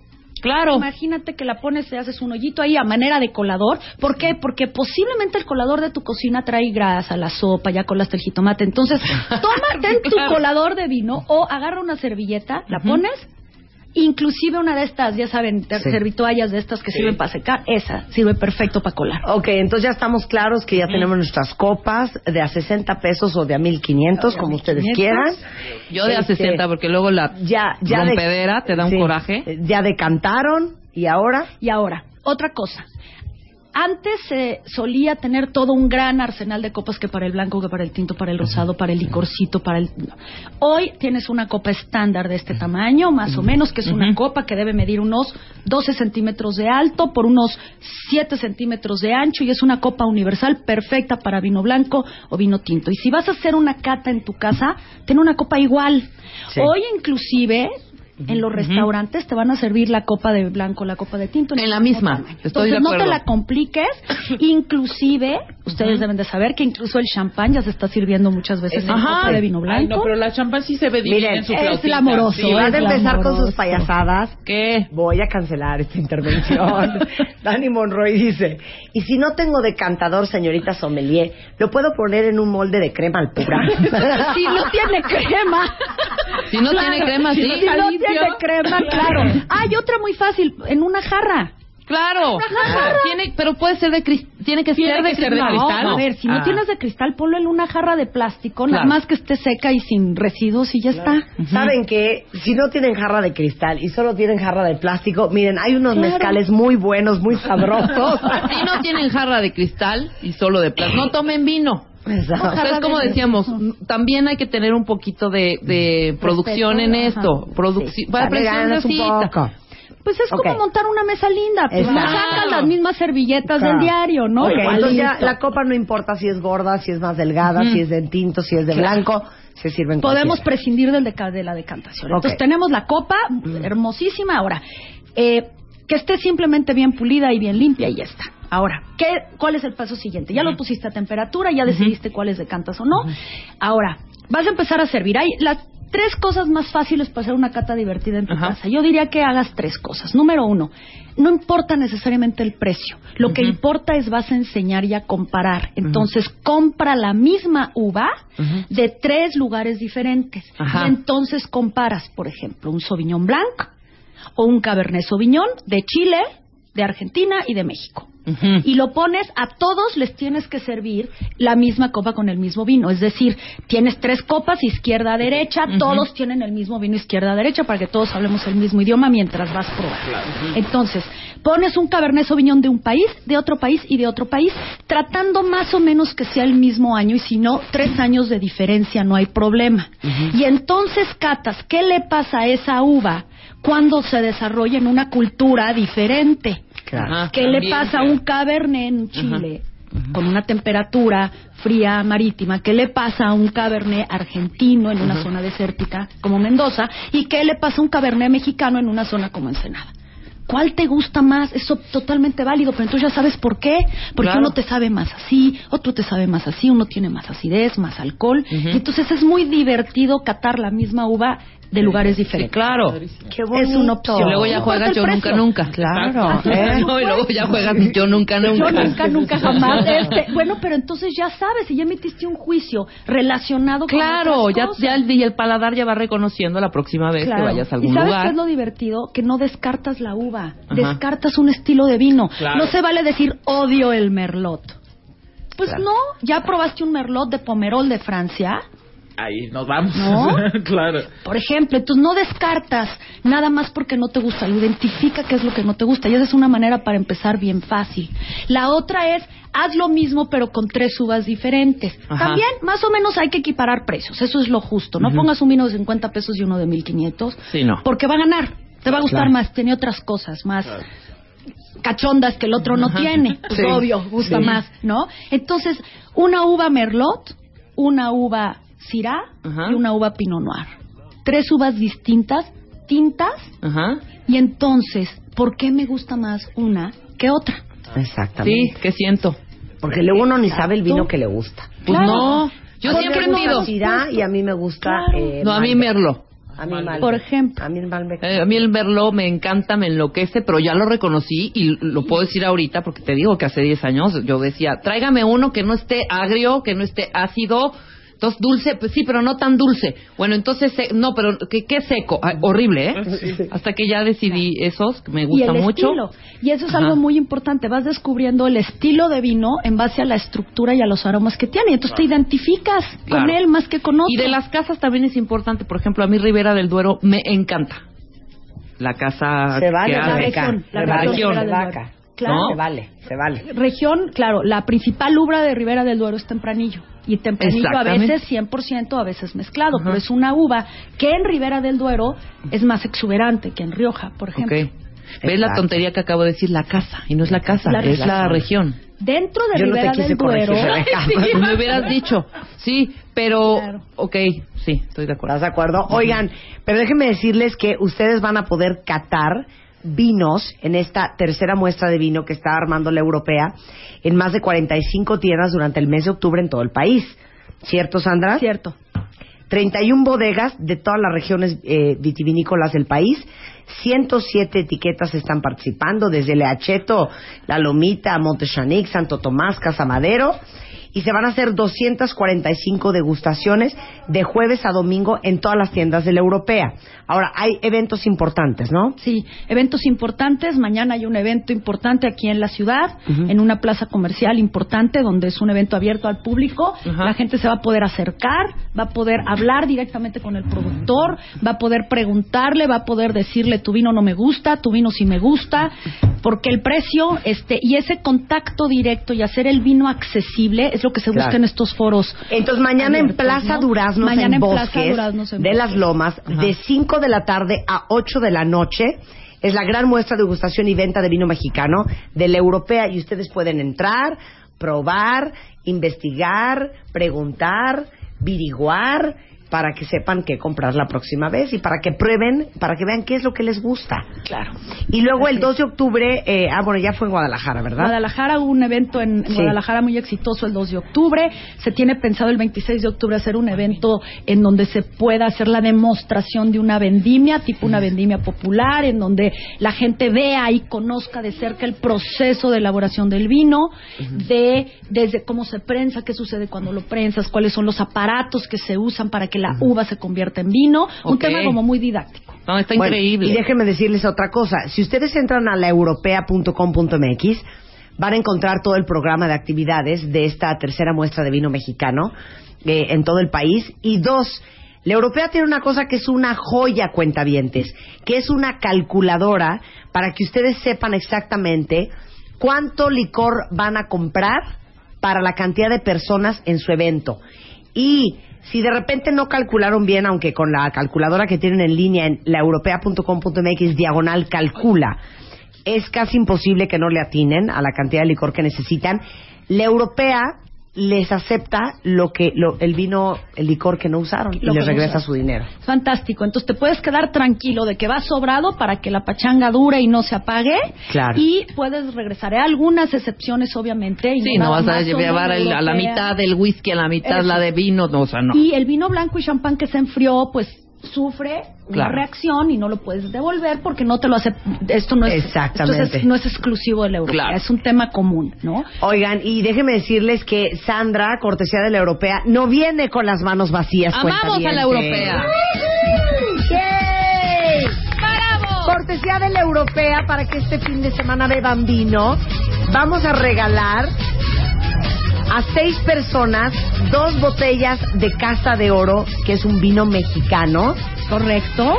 Es un vino donde van a poder disfrutar diferentes varietales, van a poder disfrutar cosas muy específicas de esta bodega, de esta región y se tienen que acercar a la tienda de La tienda de, es que no sé cómo le vamos a hacer, cómo lo vamos a regalar, cómo lo vamos a regalar. Ahí lo tenemos. cuentavientes? A ver, ¿cómo lo vamos a regalar? Ok, ahí va, vamos a hacer una pregunta. Entonces, a seis de ustedes cuentavientes, a cada uno le vamos a regalar dos botellas eh, de vino mexicano de Casa de Oro, cortesía de la europea. Tienen que mandarme un tweet, arroba Marta de Baile, arroba La Europea México. ID de cuenta diente y la respuesta a la siguiente pregunta.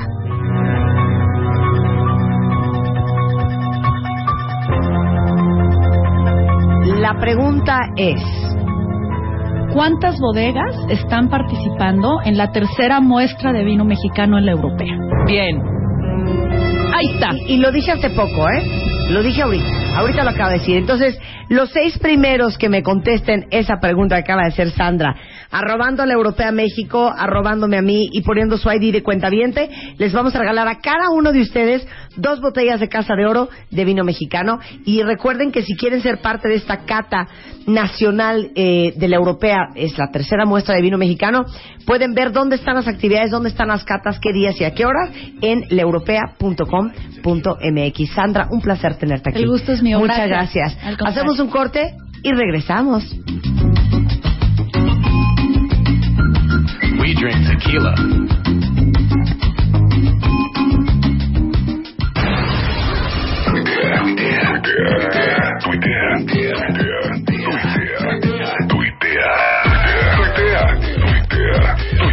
Arroba Marta de Baile. Tuitea. Arroba Marta de Baile. Marta de Baile en W.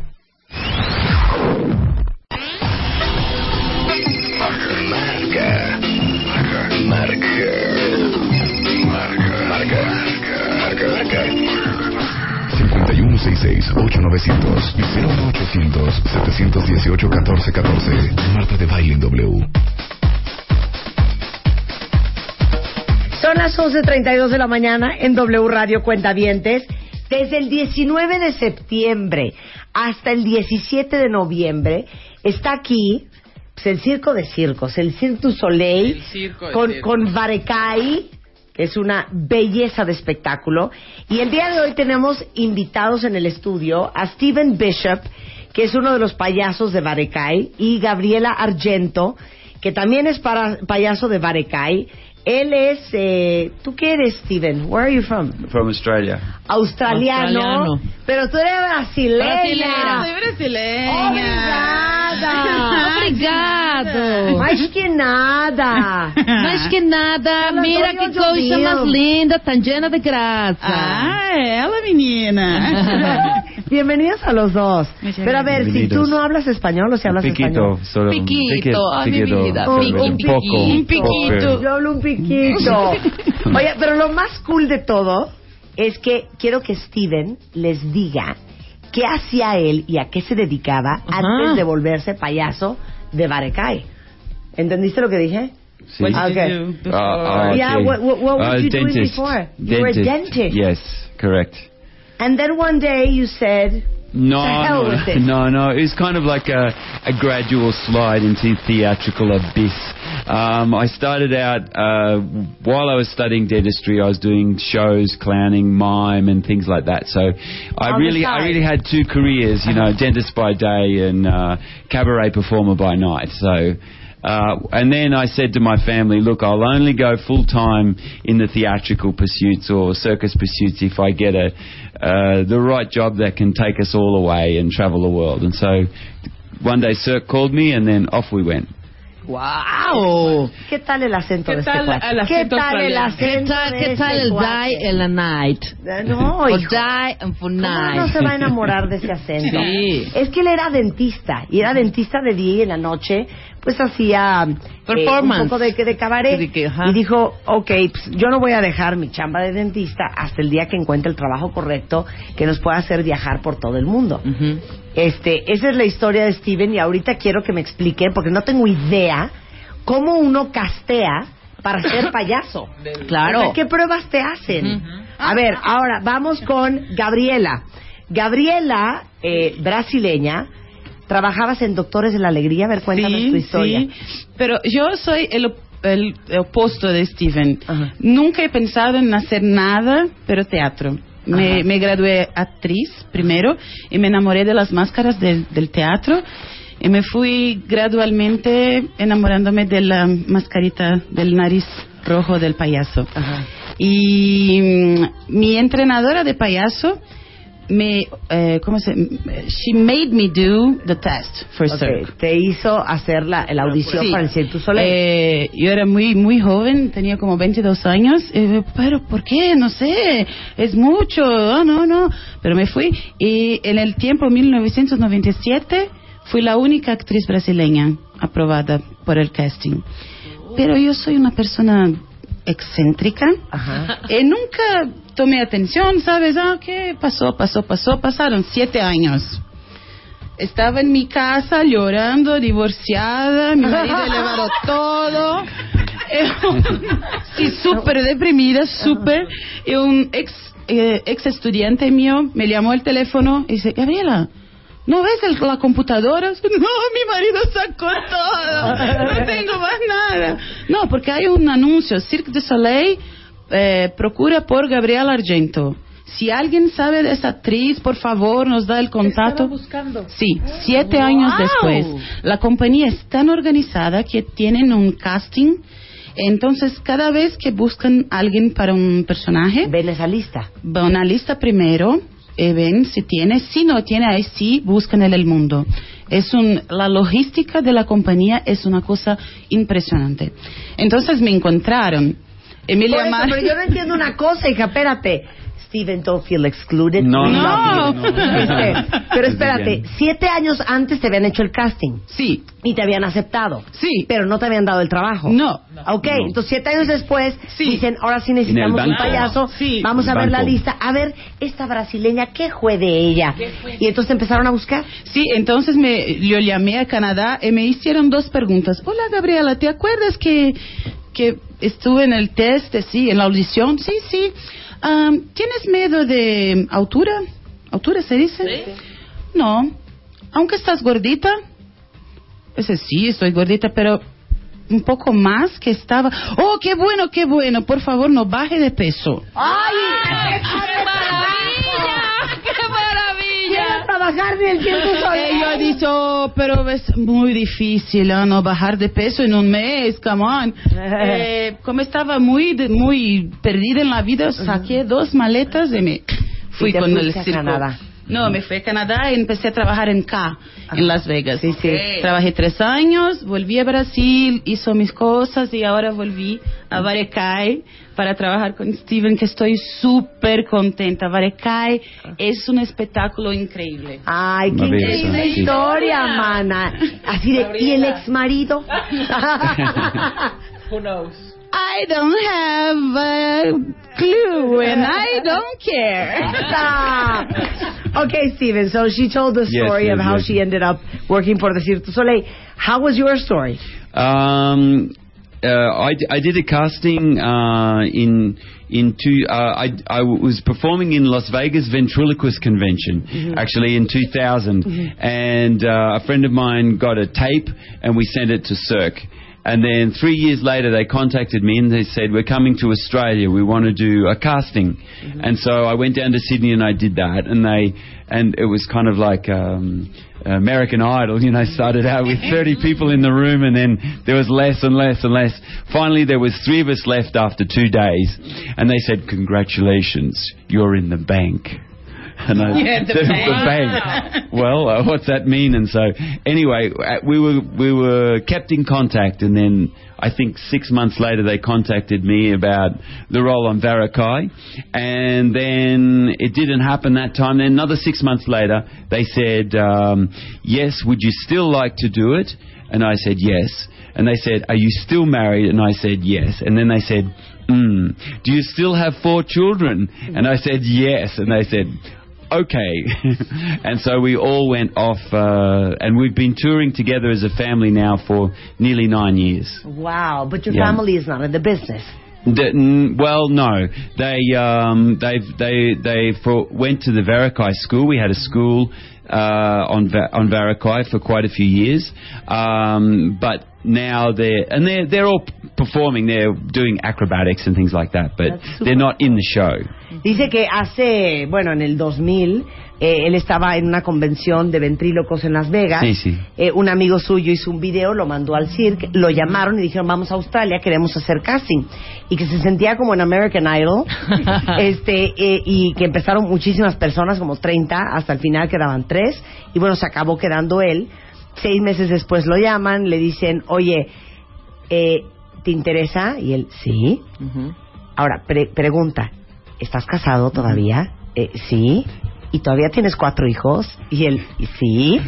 Y ellos, mmm, bueno, pues este, bueno, pues vamos. hijo. Entonces ya a- acabó uniéndose a Barecay y dice que lleva viajando con el circo nueve años junto con sus cuatro hijos y su mujer. Sí. Que los niños este, fueron a la escuela de Barecay. Me Qué imagino que para todos los padres Que tienen este, hijos. que para todos los que tienen hijos que trabajan en el circo y que ya empiezan a hacer sus acrobacias. Now, the most important question of all. Yes. How do you cast to be a Ooh, clown? O sea, wow. ¿cómo haces el casting? A ver, arráncate primero tú, este, Gaby. Am, ellos tienen muchos ejercicios para hacer, eh, pero yo pienso que tienes que ser tú mismo. No, a ver, hija, cuenta bien. O sea, llegas y te paras en un cuarto. Sí, sí, te paras Ajá. en una sala, eh, están ¿Y todas hay- las personas mirándote. ¿Cuántas son? Ah, unas cinco, todas juzgándote. Ajá. Eh, tienes que pasar de eso, eh, olvidar el juzgamiento. Eh, tienes que tener un acto de un dos minutos. Es como free. Sí. Lo Haces algo. eh, en la primera fase eh, dicen, ok, usted se queda, usted se queda, ustedes se van. Después, quédate de nuevo, eh, hacen otros testes, eh, algunas otras personas salen, algunas otras fican. Es como 12, 13 horas. Empiezas con un grupo, cale un poquito, después se queda un poquito, se queda un poquito, hasta que al final se quedan y no hay regla. Si, ha- si han como 100, eh, 100, 10 buenos, se quedan los 10 buenos. Si hay solo uno, se queda uno. Ahora, Sí, o sea, ¿pero qué te dicen? A ver, cuenta un chiste. No, pues es que Ahora, no. a ver, date una marometa. O sea, ¿qué qué? no, son ejercicios A teatrales basados en, en, en lenguajes como de Jacques Lecoq, que es un estudioso francés. y A ver, ponnos una prueba aquí. Una prueba acá que te piden para improvisar como, como siendo un animal. Y La Mush, la número Eh, 7, en y, uh, Ángel, eh, escoges un animal para hacer y, y tienes que mm, dosar el animal mientras la, la escena, eh, como el animal y el humano se mezclando. Entonces, o sea, ¿cómo? Eh, ¿Cómo? O sea, ¿cómo? Es- Te vuelves un tigre. A ver, Rebeca, vas. Pues es que. A ver, Rebeca, vamos a ponerle la prueba. A ver. Solo con la voz es complicado. No, no, ¿eh? no, que se ponga ahí. A ver, ¿Qué hago? ¿qué animal quieres ser? Como una gaviota, hija. Me dijiste Claro, puede ser, pu- puede ser cualquiera. Una gaviota. Ok, entonces, Una ¿qué tiene que gaviota. hacer? Espérate. Tienes que hacer eh, como alguna actividad normal del día. Ok, como, como como gaviota. Ok. Como planchar la ropa. Ok. Como una gaviota. Sí. y ahora sí, y te, queda- eh, te puedes quedarse más gaviota y menos gaviota.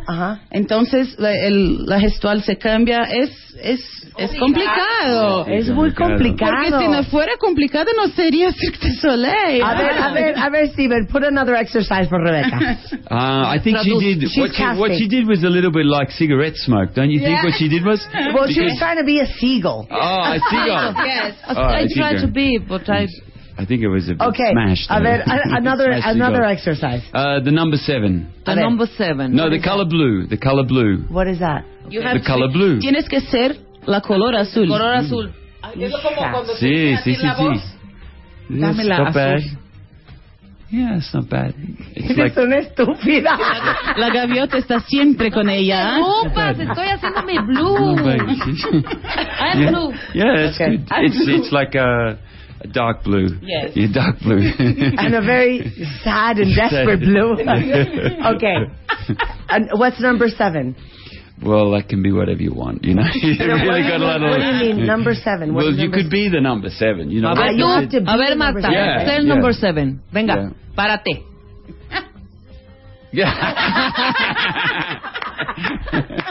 Hice el número siete con mi cuerpito. so it's it's it's very difficult because Sí. with something so vague as to be the color blue. Ay, pero a mí me or be gustaría the number saber seven, ellos cómo harían un it color takes azul. a lot of creativity. The thing is, the body is talking all the time. Claro. Uh, and this is not to be done on radio, obviously, because you can't see what we're saying to each other, but it's really interesting anyway. Um, and so our job is to be athletes of what our body is saying. Claro. Because we're dealing with people who, t- an audience of 2,600 of Harakai in the Big Top, and we have to be able to communicate to the very back person. And you can't do that with words, you have to do it with your body. So you have to be very mucho preciso with everything you say, uh, and every movement you do, every gesture has to be well thought out, and that is our Claro. athleticism, if you like. Of course, I'm so stupid. Es que clowns don't talk. No, don't talk. Y una y otra cosa. Y clowns tampoco significa, y si te das cuenta en los Cirque du Soleil, tampoco es tanta risa. No es- Sí. De repente estás nostálgico. and- Hasta Verdad, es, ¿Estás de acuerdo, Gaby? Es conmigo? que dice, dice Steven que el problema es que como payaso tienes que poder comunicar a través de tu cuerpo porque no hay palabras. Emociones. Y que en un show a tope eh, como Barecay de 2.600 personas en el, el público, tienes que poder comunicar a través de tu cuerpo las emociones, las palabras, este, hasta el, el- hasta el que está en gallola. Claro, es que aquí, here in Mexico, el, el clown es diferente. Es, es- Yes, Estábamos we- hablando de eso. así. Sí. ¿Están contentos? are supposed to Ese es el que laugh, Marta cree. Yeah. to be very funny, Yeah. to be Ah, a jokester, Mm. ¿no? Yeah. Pero sabes que yo pienso que en Brasil, aunque tenemos un poquito de eso, eh, es que mm, tenemos como un delay de, de expresión artística, ¿sabes? En América Central, en claro. América del Sur. Sí. Entonces, ese tipo de clown que se trabaja en Europa, en Estados Unidos, ha evoluido un poquito más para el humano. Claro. Está claro. más cerca del humano. Y nosotros acá, con eh, acerca del Ecuador, ¿sabes? De la línea de Ecuador, estamos, aunque necesitando lo- los chistes que, ay, uno peda, otro se Exacto, cale, se otro, cae. pero se va a evoluir. Sí, esos son payasadas, ¿eh? Sí, Caen pero fatal. son payasadas tradicionales que Sí. vienen del circo tradicional. Por eso, ¿cómo, que diche, cómo- ¿no? cómo- cómo definen un payaso del Cirque du Soleil? ¿Cuál es su chamba? ¿Qué tienen que hacer? How would What you is it? define a clown from Cirque du Soleil? Well, What is your job? What is your uh, task? Uh, it's it's different. Uh, each show is different, and we're talking about that. In Varakai, we're very lucky. Yes. we have great acts. They're very very funny, very funny, um, and it's. I would say our style of clowning is theatrical clowning, mm-hmm. and that the comedy comes from our situation. Mm-hmm. We have a very comedic situation of I am the great magician, mm-hmm. and she is is the the assistant that I've just picked up that morning because she was the only one who came to the casting. But we've got to do the show, and we've got to sneak into the big top because we're not supposed to be there. We're that bad. So we have to get in there and do entertainment. And I have a great ego about how good I am, mm-hmm. but I'm not that good. And she just I is so happy to be there. Yeah, I just want to be on stage, you know. It's so good. So the comedy comes from the situation of our relationship of it just not working. La bide or the flop. Yeah. So that's that's what it comes from, and so uh, that's our that's kind of our story, and we're very fortunate to have this modern Yeah.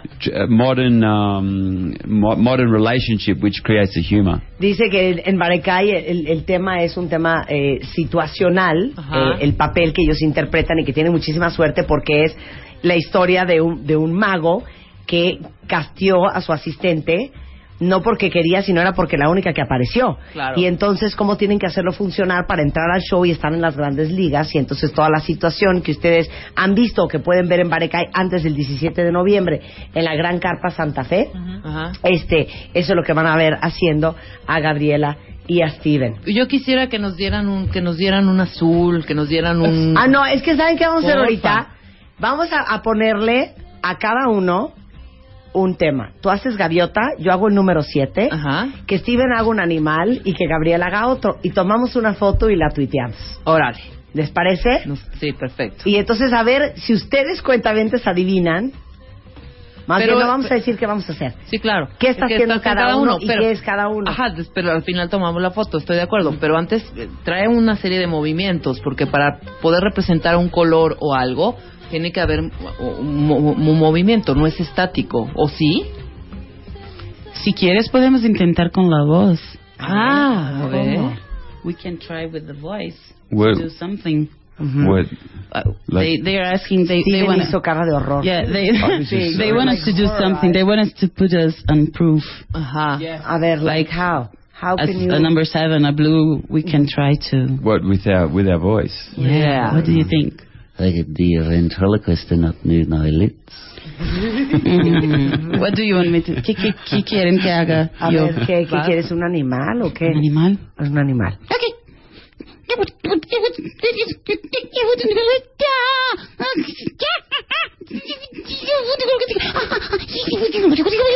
A monkey. ¿Una ardilla? Sí, un pequeño mono. Mono, claro, claro. Okay, now do an elephant. An elephant. No, animales son más fáciles. Dile, dame.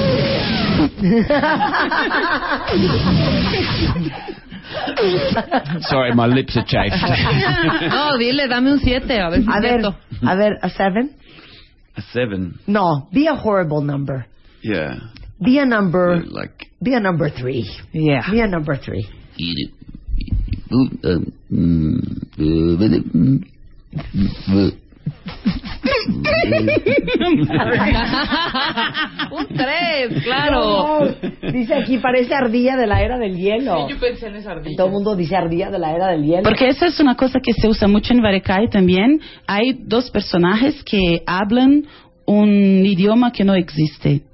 Eso es una cosa que Cirque du Soleil hace mucho y nosotros hacemos en teatro, que es el gromeló, el dibrish que llamamos, que creamos un lenguaje que no se entiende lo que habla, pero se entiende el, el contexto. A ver, dame el ejemplo.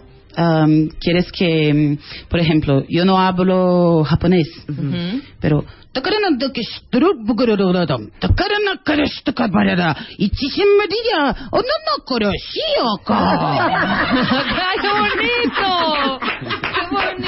A ver, otro, otro, otro. We asking you, Suboski, we will get you, we will get shot for slaves the here. that's German backwards. ¡Claro! ¡Claro! ¡Hay más, más! Más, más. A ver, otro. A ver, otro. A ver, otro. A ver. Um, mon Dieu, que je ne petit croissant que je voudrais de soutien, mais, mais oui, mais non, que je voudrais me dire pour que je pas pour le temps. ¡Francés! Je sais pas quoi, mais je pense que oui, je suis le, le concierge de la, de la maison, quoi. Mais oui, mais oh, bonjour. ¡Qué maravilla! Bueno, ustedes pueden ver a Gabriela Argento y a Steven Bishop en Varecay. Están en la Carpa Santa Fe hasta el día 17 de noviembre. Ya no les voy a regalar boletos porque ya regalé boletos. Pero vamos a Para conseguir más. Varecay. Vamos a conseguir más. Eh, Vamos a conseguir luego más. Pero el espectáculo de Varecay, que es un, verdaderamente un espectáculo, y si ustedes nunca han visto el Cirque de Soleil, vale mucho la pena que lleven a sus hijos. Du Soleil. ¿Qué dije yo? Du. Di. No, Cirque du Soleil. Du Soleil. ¿Pero qué hay? Varecay. Eso La que quería... La Nuba. Ah, hay como 20 espectáculos diferentes en el, en el mundo ahora. Eh, pero sabes que yo quería decir algo sobre Varecay. Que Varecay es una palabra que viene del gitano, del idioma gitano. En cualquier lugar. Eh, cualquiera. Eh, cuando venía acá, sentí la energía de Varecay, que es eso. Y si tú vas a ver el show, te vas a mirar el mundo gitano, ¿sabes? Te vas a sentir como pudieras ser parte de eso y pudiera, uno puede estar en cualquiera. eh, ser una familia, es ser un grupo, es ser, es, es un espectáculo que te, que te lleva al, que te tran- transporta a un mundo Claro. diferente, ¿sabes?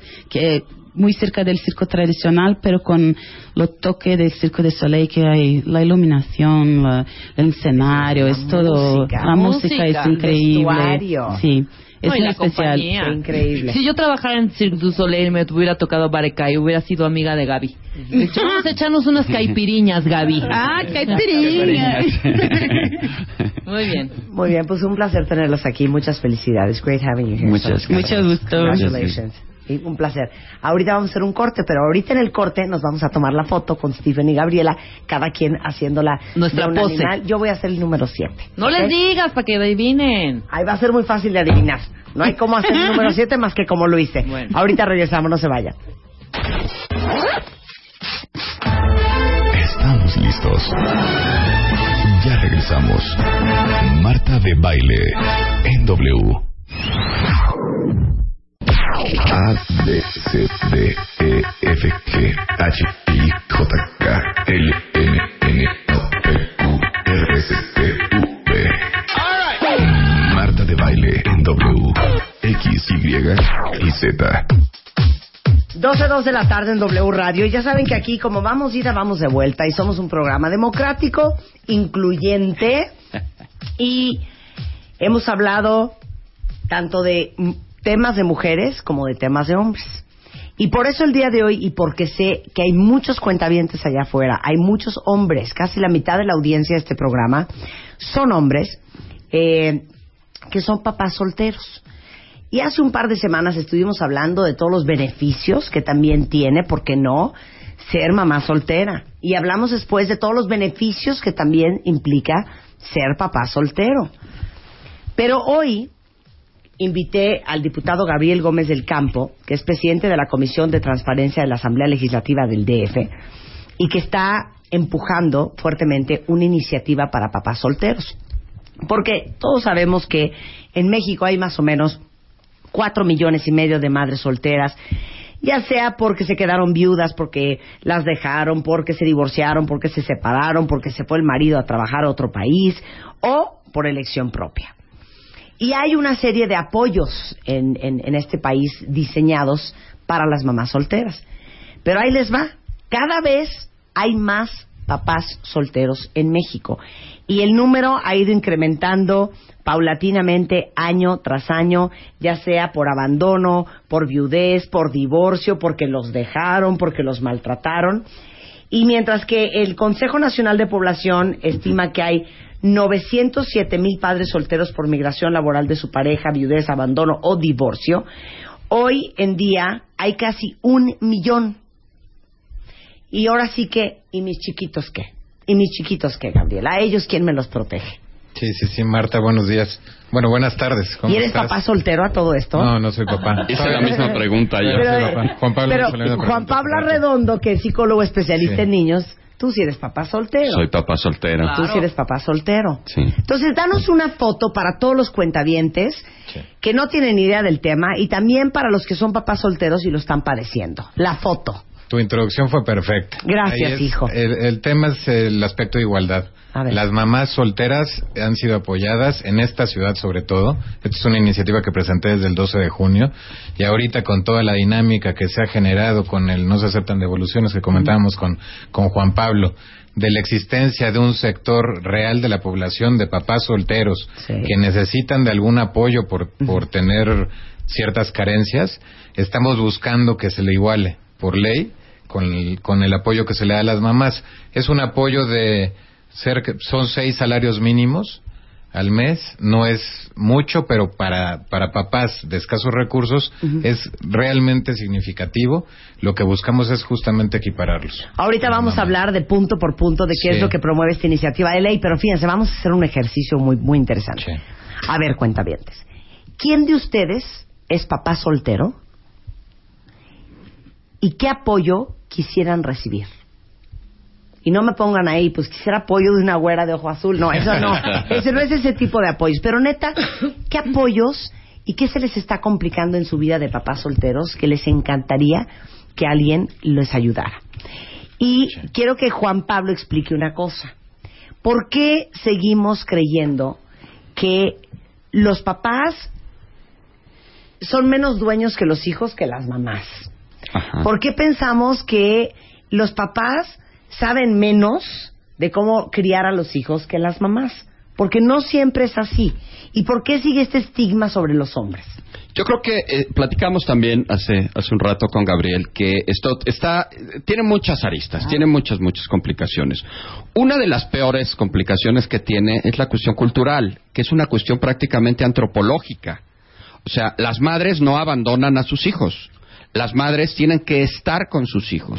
Entonces, desde el momento en que esto se da, desde el momento en que una mamá, por la razón que sea, no está con sus hijos, esto ya tiene cierto, cierto estigma. Y, por el contrario, los papás que tienen a los niños empiezan a ser como pobreteados, como ay qué tierno, ternurita, Mi- no, mi vi- mi vida tiene que es es qué tipo, eh, ay yo quiero uno así, ¿no? De, de verdad, de ternurita. No, no son de ternurita, no somos de ternurita. hijo, cuando hicimos el- el- los beneficios del papá soltero, Sí. y hablamos de todas las cosas positivas que tiene un papá soltero, que es un hombre que evidentemente es un hombre co- que tiene que no le tiene miedo al compromiso, es un hombre estructurado, es un hombre a lo mejor menos parrandero. En todo mi timeline de Twitter, güey, preséntenme un papá soltero, me urge. Claro, porque tiene características aparentemente así, ¿no? Ahora, yo creo que aquí hay algo que es muy importante. Cuando un papá soltero es papá soltero, hay de dos. O fue a fuerza o es por convicción. El papá soltero a fuerza no es el mismo que el papá soltero por convicción, porque él lo decidió, porque así lo quiere, porque en alguna medida está dispuesto a eso. Ahora, ¿de dónde viene todo esto? Lo platicábamos también. Viene de un fenómeno que eh, pocas veces lo analizamos o pocas veces lo pensamos, y es este cambio de roles. Hay un dicho por ahí que dice que santo que no es visto, santo que no es adorado. ¿Qué es lo que pasaba antes en, en- en las familias?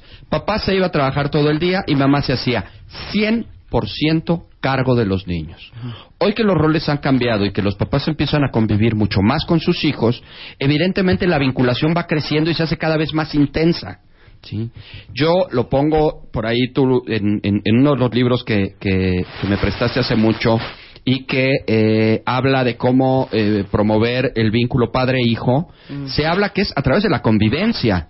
Cuando no hay convivencia, no hay una, una, una vinculación emocional con el hijo. Entonces, hoy que los papás están conviviendo mucho más con los hijos, su vinculación emocional es mucho mayor y por lo tanto el apego es mayor y por lo tanto ahora yo quiero estar con mis hijos. Hoy los papás que demandan la guardia y custodia de sus hijos es mucho más, incluso creo, la verdad es que no tengo el dato, ojalá lo pudiéramos Ayúdanos, tener Gabriel. Ajá. de la cantidad de padres solteros, de, perdón, la cantidad de padres que están solicitando la guardia y custodia de sus hijos y que no se las dan. ¿Sí? O sea, no la obtienen. ¿Por qué? Porque decíamos hace un rato, las juezas generalmente son mujeres. Son mujeres. Y se inclinan mucho más por el tema gen- de género que por privilegiar muchas veces aspectos de justicia o de cuidado de los niños. Tengo yo un paciente que se los comentaba allá afuera, que eh, un papá que me dice, yo lo único que estoy pidiendo es que dejen que mis hijos sigan viviendo lo que han vivido toda su vida. ¿Por qué? Porque su mamá trabaja de 8 de la mañana a 11 de la noche. Yo los paro, yo les hago de desayunar, yo los llevo a la escuela, yo los recojo, hacen tareas conmigo, yo los acuesto, yo los baño. Y hoy me los quieren quitar porque me separo de su mamá. Y entonces la juez dictamina que están mejor con la, con, con la mamá, cuando con la mamá nunca han estado. El niño, el niño mayor tiene nueve años y el niño menor tiene seis años. La mamá jamás los ha cuidado. ¿sí? Y hoy el papá tiene que supuestamente renunciar a eso a través de una guardia de custodia que se le otorga a la mamá. Y claro, están en pleitos legales para tratar de determinar que le den a él la guardia de custodia. Entonces, sería bien interesante saber no el número de papás solteros o el número de mamás que tienen la guardia y custodia. Sería padre saber qué cantidad de padres están solicitando la guardia y custodia de sus hijos. Y yo creo que sería un dato muy interesante que no tengo. Le- El Tribunal Superior de Justicia lo va a detener.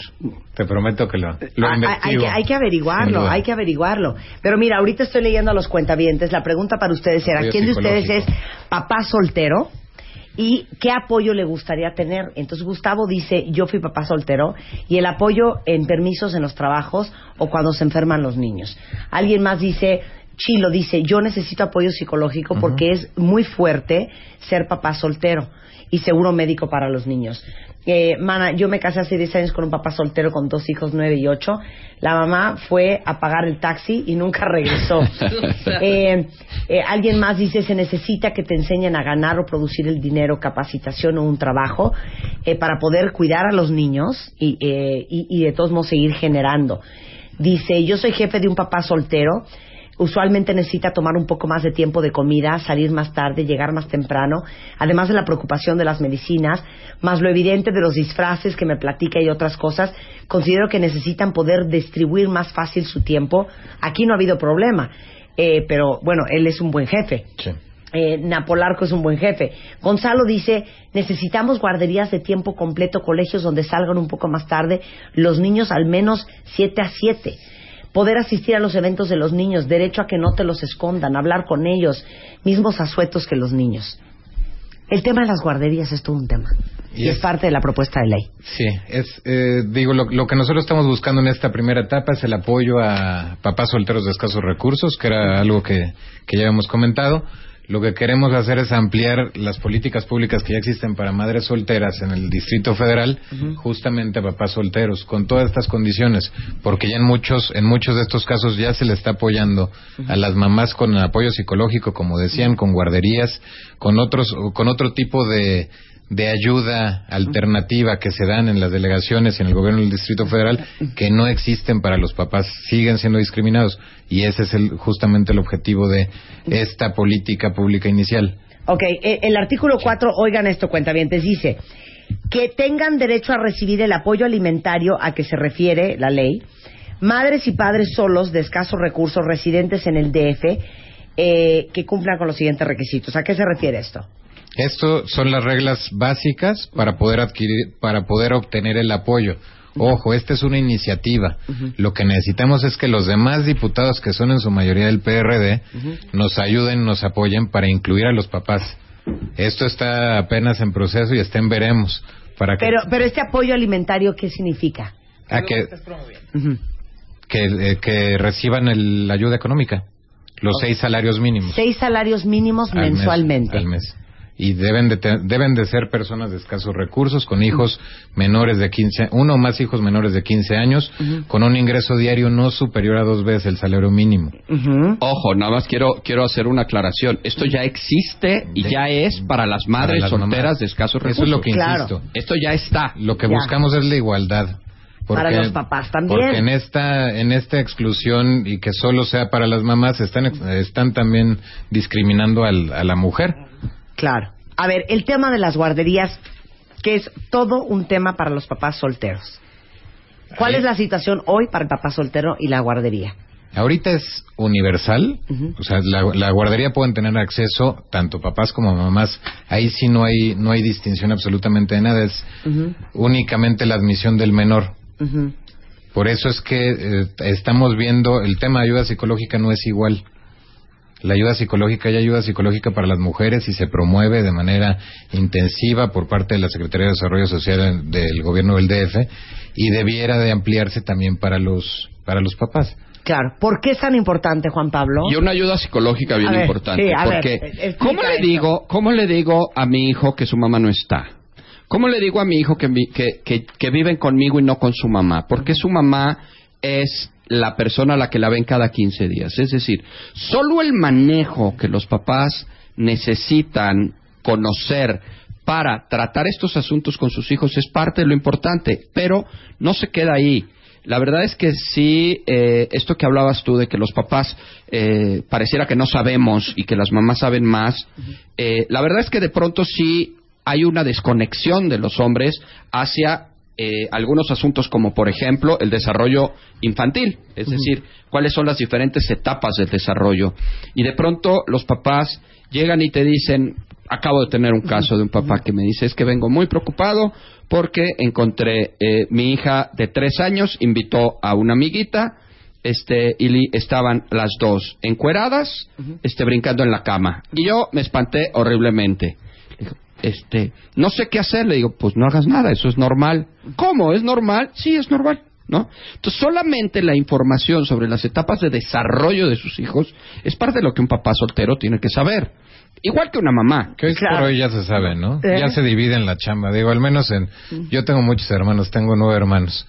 Y Con yo, razón, yo lo decías un veo... hermano aquí, un hermano Sí, allá, yo, entendí por qué. yo veo las funciones y, y pues la neta es que también le, le delegan mucho mis cuñadas Claro. cuñados. No, bueno, ¿qué hace un papá están. soltero, Juan? Sí. El momento en que tu hija llega y te dice, papá me bajó.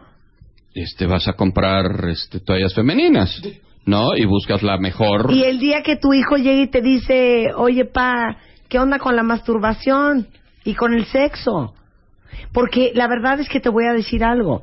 Las cosas están cambiando. Definitivamente. Pero también los hombres no han sido formados ni entrenados para entender y saber esas cosas. No traen eso de, de desde Exacto. chiquitos, no, no es algo con que, con que vienen equipados. Sí, sí, ¿Por no, no, jugué a las muñecas de chiquito Es- para... exacto- Exactamente. ¿Por qué? Porque nadie se tomó el tiempo, porque no nunca nos dijeron que ese iba a ser probablemente nuestro rol en la vida, de entender estos menesteres de la vida, porque pensamos que la esposa iba a estar ahí siempre.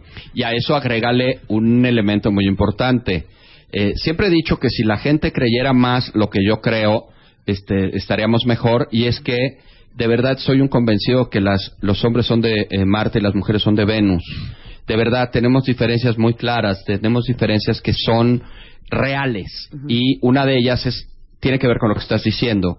El hombre es mucho más racional y mucho más práctico, la mujer Claro. es mucho más sensible y emocional. Claro. Entonces, ¿cómo te vinculas con un hijo o con una hija en el plano emocional del niño que le gusta cuando tú eres hombre práctico y racional? Pues le dices como consejo de adulto, este bésalo y mándalo a la fregada, ¿no? Claro, que es como, claro. como tradicionalmente podríamos este, dar eh, consejos, ¿sí? Entonces, claro, esta parte sensible, esta parte de, de, de emoción, de sentimiento, es la que al papá, evidentemente, más trabajo le cuesta, y es la que el niño, hombre o mujer, busca de la madre. Claro. Y otra, otra cosa que vamos a, a- a decir. Vamos a ser bien sinceros. O sea, ¿por qué creen que hay una canción que dice, dicen que los hombres no No deben llorar? La, ira, la, ira, la. Por una mujer. ¿En qué momento, de veras piensen así, en qué momento creímos que los hombres no sienten, no se preocupan, no tienen angustia, no tienen miedo, no tienen inseguridad, no se sienten solos, no saben qué hacer? O sea, ¿en qué momento pensamos que los hombres, como los catalogamos como racionales y prácticos, no tienen su corazoncito? Y de veras también necesitan poner en perspectiva pues la ausencia de la madre de los niños o el abandono de la mujer o su soledad o el miedo que sienten de tener que encarar sacar a estos niños adelante. O sea, ¿por qué asumimos que las mujeres lo tenemos por default, que los hombres también.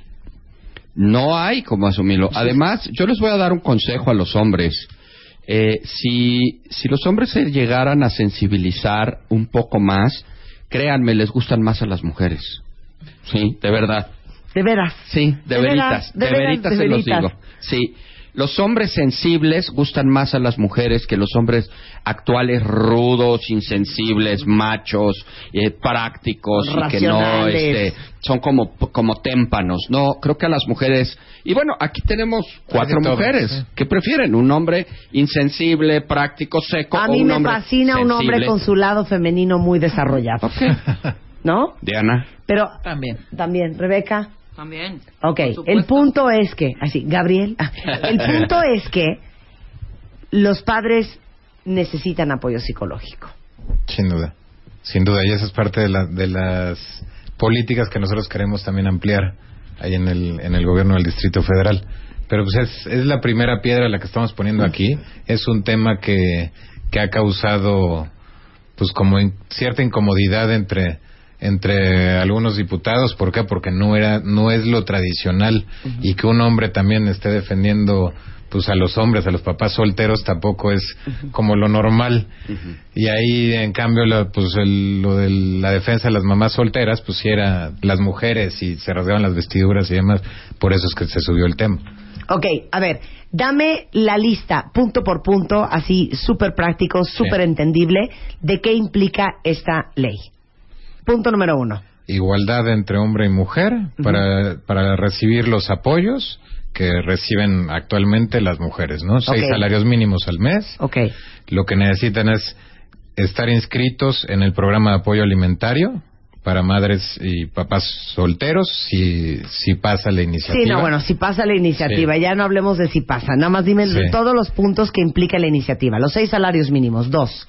que no perciban más de dos salarios mínimos diarios, que tengan su residencia en el Distrito Federal y que no cuenten con algún otro apoyo económico por parte de- del gobierno local, del gobierno federal o alguna institución privada. Ok. Esto es justo para gente de escasos recursos. Ok, esto Y es eso lo de es los que hay que seis hacer, salarios Hay que mínimos. aclararlo, sí. Ok, aparte de los seis salarios mínimos, ¿qué también incluye esta, esta reforma de ley?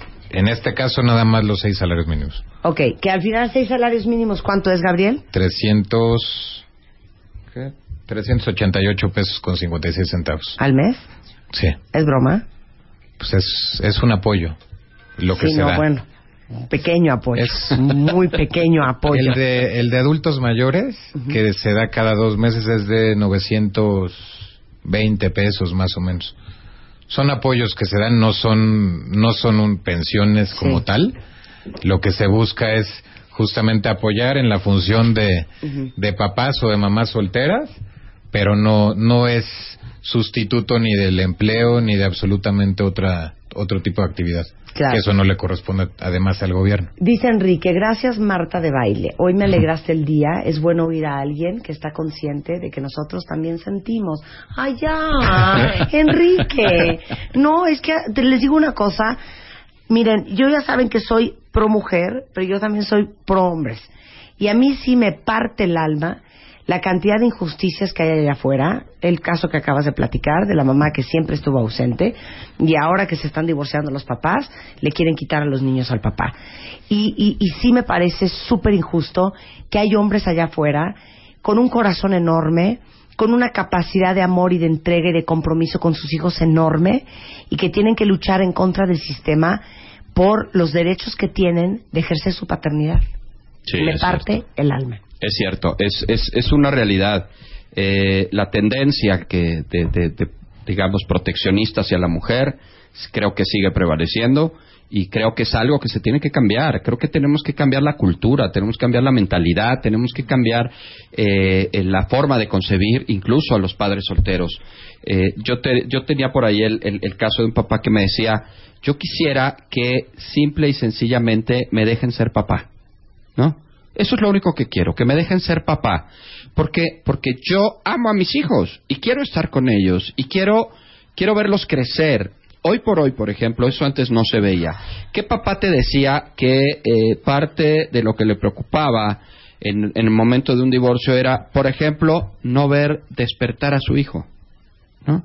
Y hoy te lo dicen, es que me voy a perder de verlo despertar. ¿Por qué me lo voy a perder? Nomás porque no me entendí con su mamá. Yo quiero verlos despertar, yo quiero verlos acostarse, yo quiero verlos hacer la tarea. Y esa es una parte que si yo me separo de la señora, este, no va a perder, ¿sí?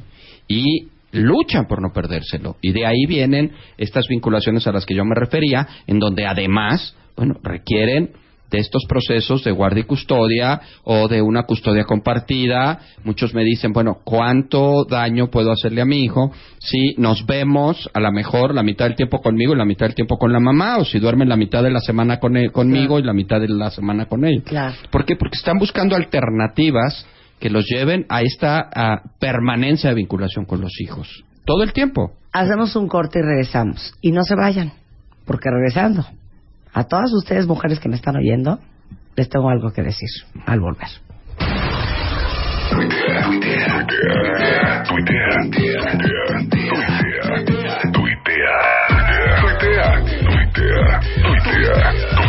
Arroba Marta de Baile. Tuitea. Arroba Marta de Baile. Marta de Baile en W. Estamos listos. Ya regresamos.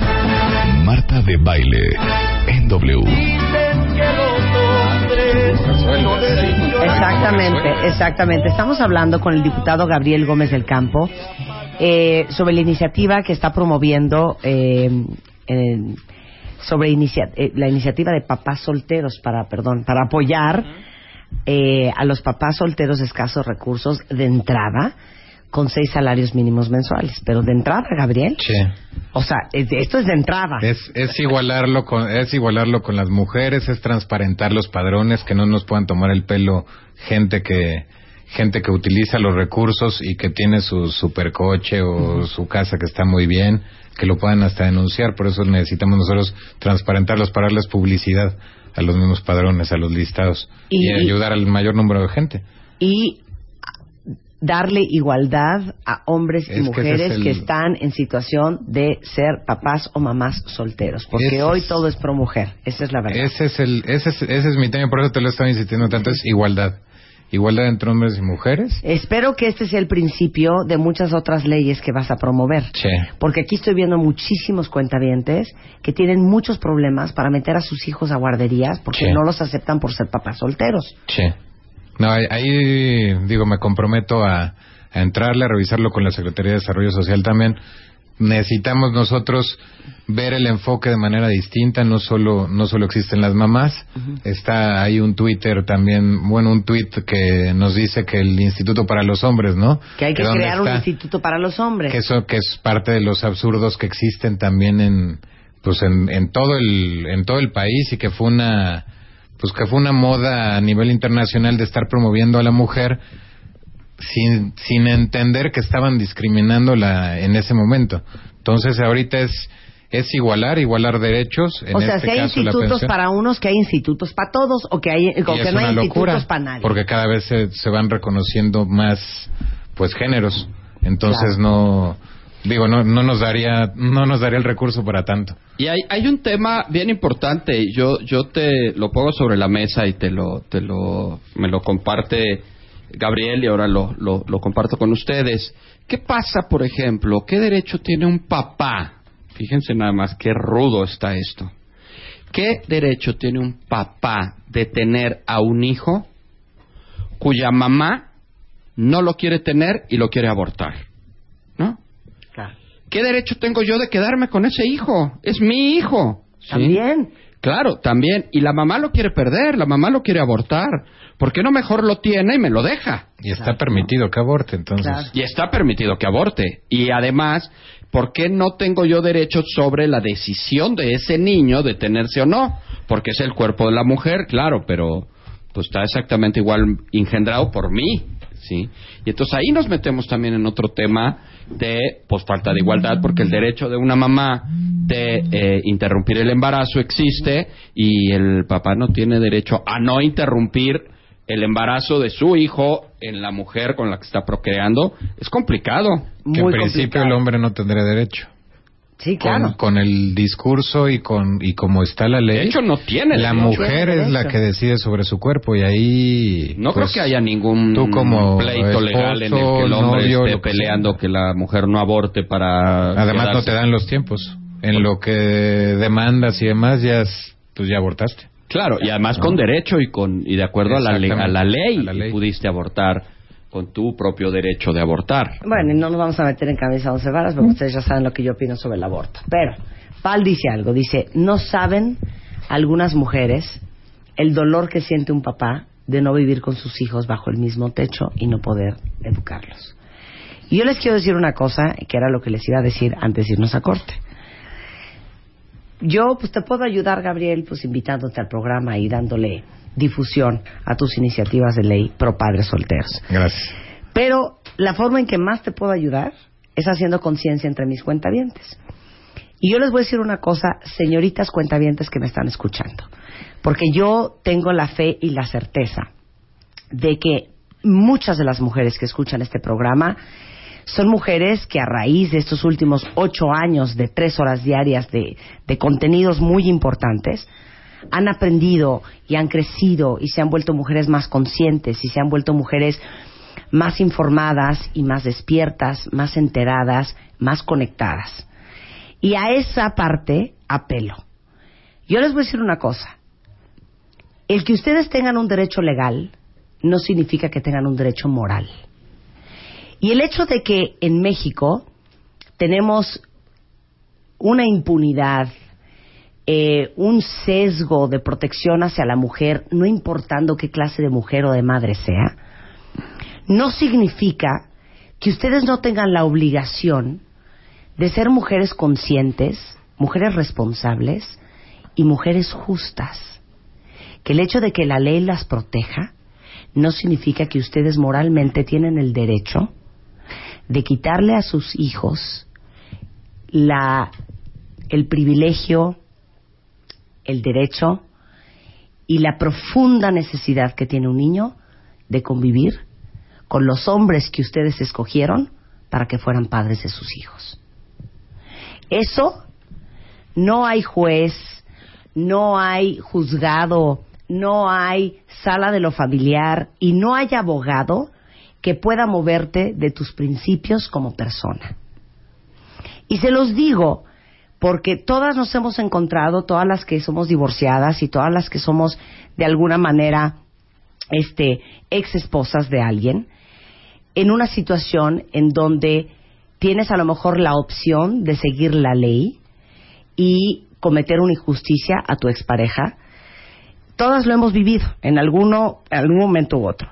Sin embargo, sí es una decisión personal y sí es una cuestión de principios, de valores, de ética y de moral, tomar la opción o no tomarla. Y se los digo porque yo he tenido casos muy cercanos de gente que ha mentido para meterle el pie a su exmarido, que ha inventado horrores, que ha metido demandas espantosas, gente que ha mentido en los juzgados para salirse con la suya, olvidándose de algo que es muy importante, que esta vida es un supermercado y nadie se va sin pagar. Entonces, si es una elección de ustedes, no importando lo que dicte el juez, no importando lo que diga la pensión alimenticia, si ustedes van a ser mujeres justas o no van a ser justas. No solamente por uno como persona, porque uno no es lo que uno piensa, uno es lo que uno hace y son tus acciones lo que te definen como persona, sino también por tus hijos. Porque acuérdense que hoy ustedes creen que le están dando en la torre al marido, al exmarido y están protegiendo a sus hijos en contra de este monstruo, que monstruos claro que hay. Yo estoy hablando para todas aquellas mujeres que tienen exmaridos que son buenos padres, que a lo mejor fueron una pesadilla como esposos y que a lo mejor les pintaron el cuerno y que a lo mejor se les fueron con otra mujer y que a lo mejor tuvieron otro hijo por ahí, me da igual. Si ese hombre es un buen padre, ese hombre merece estar en la vida de sus hijos. Y ese es un derecho que ni ustedes ni nadie deberían de tener el poder de quitar. I Bravo. my case. Bravo. Y yo espero que de veras esto que les acabo de decir les llegue al corazón, porque muchas veces la ley las protege. Pero Y yo agregaría de la justicia divina Eh, de esa nadie nos puede proteger. Yo agregaría algo. eh, de verdad, muchas de estas mamás a las que tú te estás refiriendo, que hagan el favor de dejar de transitar con la bandera de lo hago por mis hijos. Porque yo lo quiero hundir, yo quiero que me eh, se quede sin trabajo, yo quiero que me dé lo que no tiene por mis hijos. Y entonces lo insulto, lo descalifico, me peleo, pongo demandas por sus hijos. ¿En qué medida el hecho que los niños tengan quizá un ingreso menor de pensión les va a afectar eh, en proporción a lo que le afecta que su mamá diga que su papá es un tal por cual y que su papá es un desgraciado y que su papá esté con demandas penales. No se transite, la verdad es que yo lo he dicho mucho, se transita con la bandera de lo hago por mis hijos, pero la mayoría de las veces es lo haces por tu enojo, por tu coraje, por tu resentimiento, por tu por tu celo y, eh, y te llevas entre las patas a tus hijos. Es una realidad. Y, y, y, y yo quiero que ahondes en eso, porque les voy a decir una cosa, cuentavientes. Dicen que no hay nada más peligroso que una mujer herida. No, sí. ¿Estás de acuerdo? Pero piense nada más en algo. Las consecuencias uno las acaba pagando a largo plazo. Porque esos niños que hoy tienen 5, 4, 8, 10 años, un día van a tener 25, 34 y 44. Y cuando uno crece, uno sí se da cuenta de cómo era verdaderamente esa historia que te contaban de chiquito Así entre tu es. mamá y tu papá. Estoy Y totalmente. te empiezas a dar cuenta que ni tu mamá era una santa, ni tu papá era un diablo. Ni tu mamá era una diabla, ni tu papá era un santo. Y uno empieza a poner en perspectiva las cosas que de chiquito a lo mejor no entendías. Y ahí es donde unos y otros empiezan a pagar las facturas. Pero la factura que alguien pagó desde el día uno fueron los niños. Sí. Porque quienes va a tener que pagar la terapia el día que estén teniendo que ir a terapia porque traen problemas severos emocionales. Y quien les va a ayudar el día que estén empastillados con ribotril y con depresión y el día que eh, tengan un divorcio porque tuvieron un pésimo ejemplo de los hombres y escogieron muy mal sus hijas mujeres porque eso creyeron que eran los hombres que las va a tener que consolar y recibir en su casa y cuidar a sus hijos son las mamás, otra vez.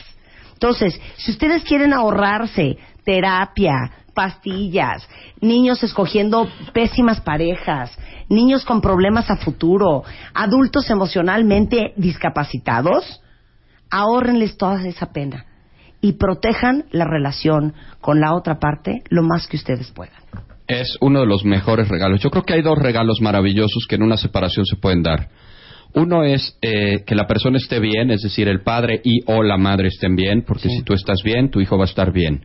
Si tú no estás bien, tu hijo no va a estar bien. Y dos, otro regalo maravilloso que le pueden dar a sus hijos es llevarse relativamente bien, por lo menos en una, situ- en una relación cordial y respetuosa. Punto. No se pide más. Cordial y respetuosa. Con eso me parece que los hijos se los van a agradecer. Y yo le, agrede- yo le agregaría a esta mamá ah, que, que tú dices, eh, también lo he dicho, las cosas caen por su propio peso. Los niños se dan cuenta perfectamente de qué es lo que pasaba entre sus papás tarde o temprano.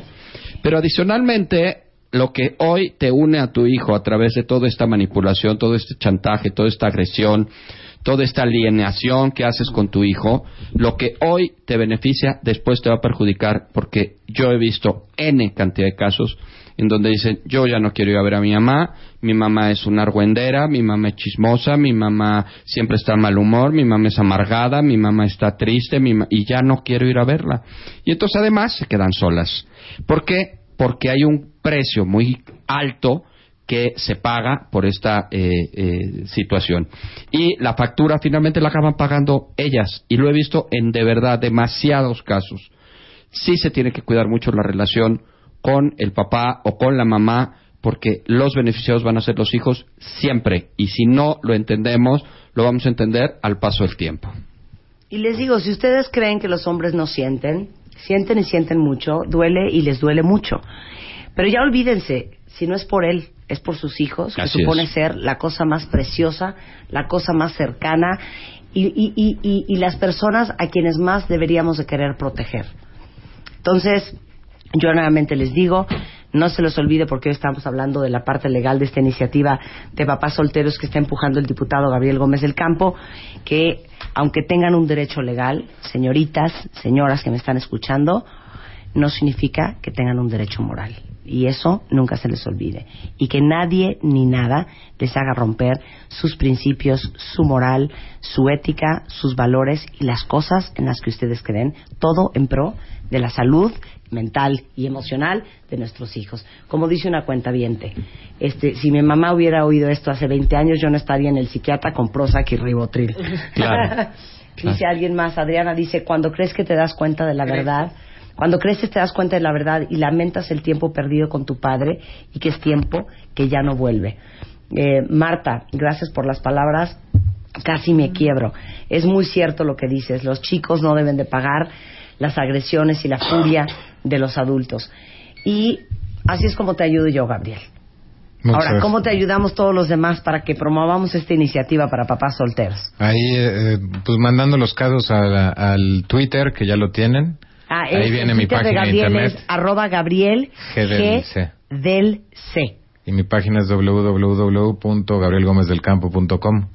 Ahí viene, de hecho, la, la iniciativa. Y si tienen alguna petición, diputado. Sí. diputado arroba Gabriel Gómez del. También, Ahí le ese es mi escribir. correo electrónico. Muchas gracias, Gabriel. Un placer tenerte aquí. Muchas gracias por la invitación y por las palabras y por el impulso a- al género opuesto, que luego no es, no es tan bien visto, ¿no? Bueno, ¿saben qué? Ya estoy viendo aquí que están muchos diciéndome que ojalá, ojalá que mi- sus ex mujeres hubieran oído lo que les acabo de decir. Les voy a pedir un favor. Entren a martadebaile.com y bajen este podcast. Agarran la liga, abren un mail, lo ponen en el mail de la ex mujer, le ponen, ahí te habla Marta de Baile, te mando un mensaje y ponen send y que la señorita, la señora lo oiga. A ver si así hacemos más conciencia de lo importante que es ser una buena persona. Porque acuérdense, nuestros actos son lo que nos definen. Juan Pablo Arredondo, que es especialista en niños y en adolescentes, pero también en pareja y en familias, llevamos trabajando juntos, ¿cuántos años? ¿15? Como 13, 16. Como 16 años juntos. Juan Pablo ya tiene en el mercado, ¿cuántos libros van? Tres libros y está Tres a punto libros. de salir el cuarto, que también me hiciste favor de hacerme el prólogo. Yo soy tu eterna servidora. ¿Cuál es el primero? El primero se llama Límites y Berrinches. El segundo es Hablemos de sexo con los niños. El tercero es Adolescencia, cómo entender a tu hijo. Y el cuarto, no tengo el nombre oficial, Sí. pero se llamará algo así como Cómo manejar la separación y el divorcio con los hijos. Bueno, entonces, por favor, si están hechas una maraña, ustedes, eh, hombres, mujeres, traen broncas con los hijos, broncas familiares, busquen ayuda. De veras, busquen ayuda porque el precio se paga y se paga muy caro después. Juan Pablo Arredondo da consultas aquí en la Ciudad de México. En los teléfonos 55 23 10 10 y hay una página eh, que le copié más o menos el nombre a Gabriel, la más que la mía se llama www.juanpabloarredondo.com. Ok, qué bonito. qué idiota. Sí, eres. él lo puso con su nombre y yo con el mío, pero es casi igual. Muchas gracias, Juan Pablo. Gracias a ustedes. Un placer tenerte aquí. Muchas Igualmente. gracias, Gabriel. Muchas, Muchas gracias. Porque eres muy joven aún y me encanta saber que hay gente queriendo hacer cosas para cambiar este país para bien. Muchas gracias, Muchas Marta. gracias. Eh, y lo último que les quiero decir es ahora que estábamos hablando de los niños, para todas las que están embarazadas. Tenemos un nuevo servicio en Bebemundo eh, y si ustedes mandan eh, al Club Bebemundo eh, un mensaje de SMS que diga bebé, así, B de burro, B de burro, al 2233, van a quedar automáticamente inscritos en el Club Bebemundo, que es un servicio de mensajes SMS para que todos los días reciban tips con información para la edad exacta de sus hijos. Si entran ahorita a bebemundo.com diagonal bebeclub, van a poder saber cómo hacerlo, pero es básicamente dos letras, BB, el número 2233 de su Telcel y empezarán a recibir Dos, dos, tres, tres, dos, dos, tres, tres, dos, dos, tres, tres. Y luego, bruta. y la palabra bebé, así dos veces de burro, eh, van a recibir dos tips diarios. eh, Y este, pues, estamos regalando en las renovaciones revistas Bebemundo, una cosa muy bonita. Es un servicio más para que ustedes sean mujeres y hombres enterados e informados de cómo criar a esos chamaquitos. Increíble. 2233. 2233. Bueno, pues ya son las 12.50. ¿Qué, Ahora hija? sí que Aquí se acabó esta pa- fregadera. Aquí se te paga hasta las 56.30. 12.56.30. ¿Qué vas a hacer con estos seis minutos y medio? Ok, Y ¿quieres- ahorita, sí, pónganme la de... Wear sunscreen, because wear sunscreen is the sunscreen. The sunscreen of the sunscreen is the sunscreen. If you make it look wrong, but you wear sunscreen. Sunscreen. ¿Saben Life qué? is good. Ponme la de sunscreen, Life is good. Life is beautiful. Life is pretty. Life is beautiful. Wear sunscreen. Ok, perfecto. En ese plan te vas a poner. Yo iba a echar un choro ahorita increíble. ¿De qué? ¿De qué? ¿De qué? Antes de irme. ¿Nada más de qué? Dime No, el tema. Iba a echar un rollo. Ay, sí, no es cierto. Sobre la sexualidad en los adultos. Pero ¿saben qué? Ahora Sobre no cómo se nada. aparean los avestruces. Exactamente. Iba a hablar, iba a hablar de la extinción del alce Pero ahora venga el en las sunscreen. montañas de Nepal. Pero ¿saben qué? Ahora, por andar de necia... Se borró. Se te quita. No, por ¿Saben amor qué? de Dios, hija, Con ya. esto me, des- me despido hoy. No, y si se quieren jalar los 80 pelos, años, ya cállate. de ponerla, hija, es que la hiciste. Me Eso vale. Fue algo que choteaste también Fue un hace dos éxito. años. Fue un éxito. Bueno, si quieren la traducción de esto, está en mi página martadebaile.com. Ahora sí, para que se le quite a Rebeca, No, hija. suéltala mi luz. Wow, sunscreen. Ladies and gentlemen of the class of 99, wear Sunscreen, Sunscreen. okay? you know what I if I could offer you only one tip for the future, sunscreen would be it. Wear Long-term benefits of sunscreen have been proved by scientists, whereas the rest of my advice has no basis more reliable than my, own meandering experience. Por eso. I will dispense this advice now. Wear sunscreen, ya. Enjoy the power and beauty of your youth. Oh, never mind. You will not understand the power and beauty of your youth until they've faded. But trust me, in 20 years, you'll look back at photos of yourself and recall in a way you can't grasp now how much possibility lay before you and how fabulous you really looked. You are not as fat as you imagine. Don't worry about the future, or worry, but know that worrying is as effective as trying to solve an algebra equation by chewing bubblegum. The real troubles in your life are apt to be things that never crossed your worried mind, the kind that blindsides you at 4 p.m. on some idle Tuesday. Do one thing every day that scares you. Sing. Don't be reckless with other people's hearts. Don't put up with people who are reckless with yours. Floss. Don't waste your time on jealousy. Sometimes you're ahead, sometimes you're behind. The race is long, and in the end, it's only with yourself. Remember compliments you receive. Forget the insults. If you succeed in doing this, tell me how. Keep your old love letters. Throw away your old bank statements. Stretch. Don't feel guilty if you don't know what you want to do with your life. The most interesting people I know didn't know at 22 what they wanted to do with their lives. Some of the most interesting 40 year olds I know still don't. Get plenty of calcium. Be kind to your knees. You'll miss them when they're gone. Maybe you'll marry, maybe you won't. Maybe you'll have children, maybe you won't. Maybe you'll divorce at 40. Maybe you'll dance the funky chicken on your 75th wedding anniversary. Whatever you do, don't congratulate yourself too much, or berate yourself either. Your choices are half chance. So are everybody else's. Enjoy your body. Use it every way you can. Don't be afraid of it or what other people think of it. It's the greatest instrument you'll ever own. Dance. Even if you have nowhere to do it but in your own living room. Read the directions, even if you don't follow them. Do not read beauty magazines. They will only make you feel ugly.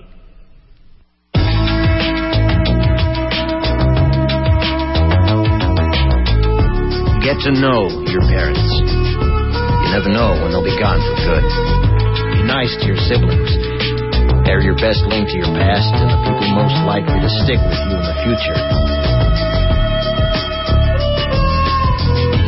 Understand that friends come and go, but with a precious few, you should hold on. Work hard to bridge the gaps in geography and lifestyle, because the older you get, the more you need the people you knew when you were young. Live in New York City once, but leave before it makes you hard. Live in Northern California once, but leave before it makes you soft. Travel. Accept certain inalienable truths. Prices will rise, politicians will philander, you too will get old. And when you do, you'll fantasize that when you were young, prices were reasonable, politicians were noble, and children respected their elders. Respect your elders. Don't expect anyone else to support you. Maybe you have a trust fund. Maybe you'll have a wealthy spouse. Never know when either one might run out. Don't mess.